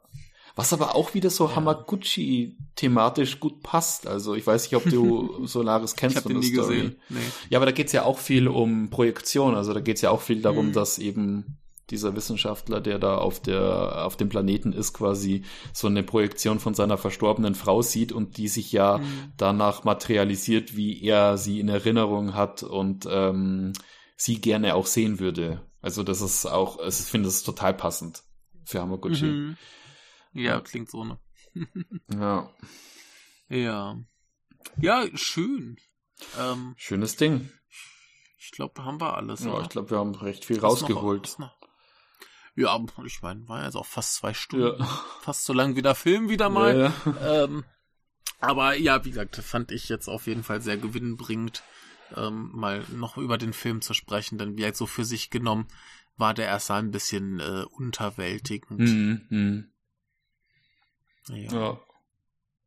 Wie gesagt, vom, naja. bei mir hat er gleich gezunden beim ersten Mal. Äh, auf so einer, auf so einer schon palpigen Art, muss ich sagen. Also auf jeden Fall, mhm. es ist auf jeden Fall, deswegen sage ich Hamaguchi Fast Food. Also er ist schon, mhm. äh, er ist, äh, sagen wir so, er ist oberflächlich in groben Zügen oder in, in, in großen Lettern geschrieben, sagen wir es mal so. Mhm. Fällt jetzt gerade nichts Besseres ein. Ähm, aber bietet halt dann, wenn man genauer hinschaut, schon viel eigentlich. Also weil man, ich denke, man merkt es halt auch, dass es ein Hamaguchi-Film ist äh, ja. und da viel drin steckt, weil ich meine, der Kerl ist halt einfach intelligent ja. und äh, spitzfindig, das, feinfühlig. Das, deswegen sage ich auch unterwältigend, ja. er in so einem ähm, Hamaguchi-Kontext, der ist halt immer noch ziemlich genau. gut. Ja, ja, ja. Also, ähm, ich glaube, auf Letterbox hatte ich ihm immer noch vier von fünf gegeben. Also, mhm äh, ist, glaube ich, dicht genug dran. Ja, ja. Ja. Übrigens, er kommt ja auch bald sein nächster Film, ne? Ach ja? Was macht er denn ist gerade? Zumindest, ist zumindest schon auf Wikipedia eingetragen für dieses Jahr. Ähm, ich guck mal gerade, wie es hier äh, auf, auf den japanischen Seiten aussieht mit äh, Termin oder so, ob da schon was. Nee, da ist der noch gar nicht drin. Aber äh, Wikipedia hat zumindest schon einen neuen Film für dieses Jahr irgendwie äh, drin. Mhm. Ähm, mhm. Mal sehen. Äh, wie war der Titel? Nee. Huch, das ist auch nur die englische Wikipedia. Nein. Was ist denn da los? Ich muss gerade etwas, ich habe gerade etwas zu verkünden. Du hast nicht aufgenommen. Doch, aber mir ist gerade Audacity abgestürzt. Dann versuche es äh, zu reaktivieren und zu wiederherzustellen. Im besten Fall klappt's. Okay. Ja, gut. Das muss jetzt nicht live drauf sein. Aber. Ah ja. Sehr schön, es geht. Genau. Okay, gut. Ich will jetzt dann auch nicht den Gesprächsfluss dadurch ähm, unterbrechen. Genau. Und ähm, na dann, äh, haben wir noch was? Ähm, ja, hast du deine Aufnahme wieder an? Ich hab sie. Ach so, warte mal. Äh, ich muss. Nee, sonst lass, lass das einfach, speicher das einfach so ab, wie es ist. Nee, nee, ich versuch, äh, ich versuch jetzt, ich bin jetzt wieder an dem Punkt, wo ich war. Okay, was? Äh, speicher das einfach, ich mach dann das Ende äh, aus der, aus der Sicherheitsaufnahme. Ah, ja, okay. Machen wir es dann so. Ähm, genau. Also Wikipedia behauptet zumindest, dass sein nächster Film Our Apprenticeship heißt. Ah, mhm. Ja. Gut, aber in diesem Sinne dann, bevor noch mehr technische Katastrophen passieren, äh, tschüss. Jo, tschüss, sag ich dann auch mal. Und äh, bis bald mit Tamaguchi geht's weiter. Uh. Ciao, ciao.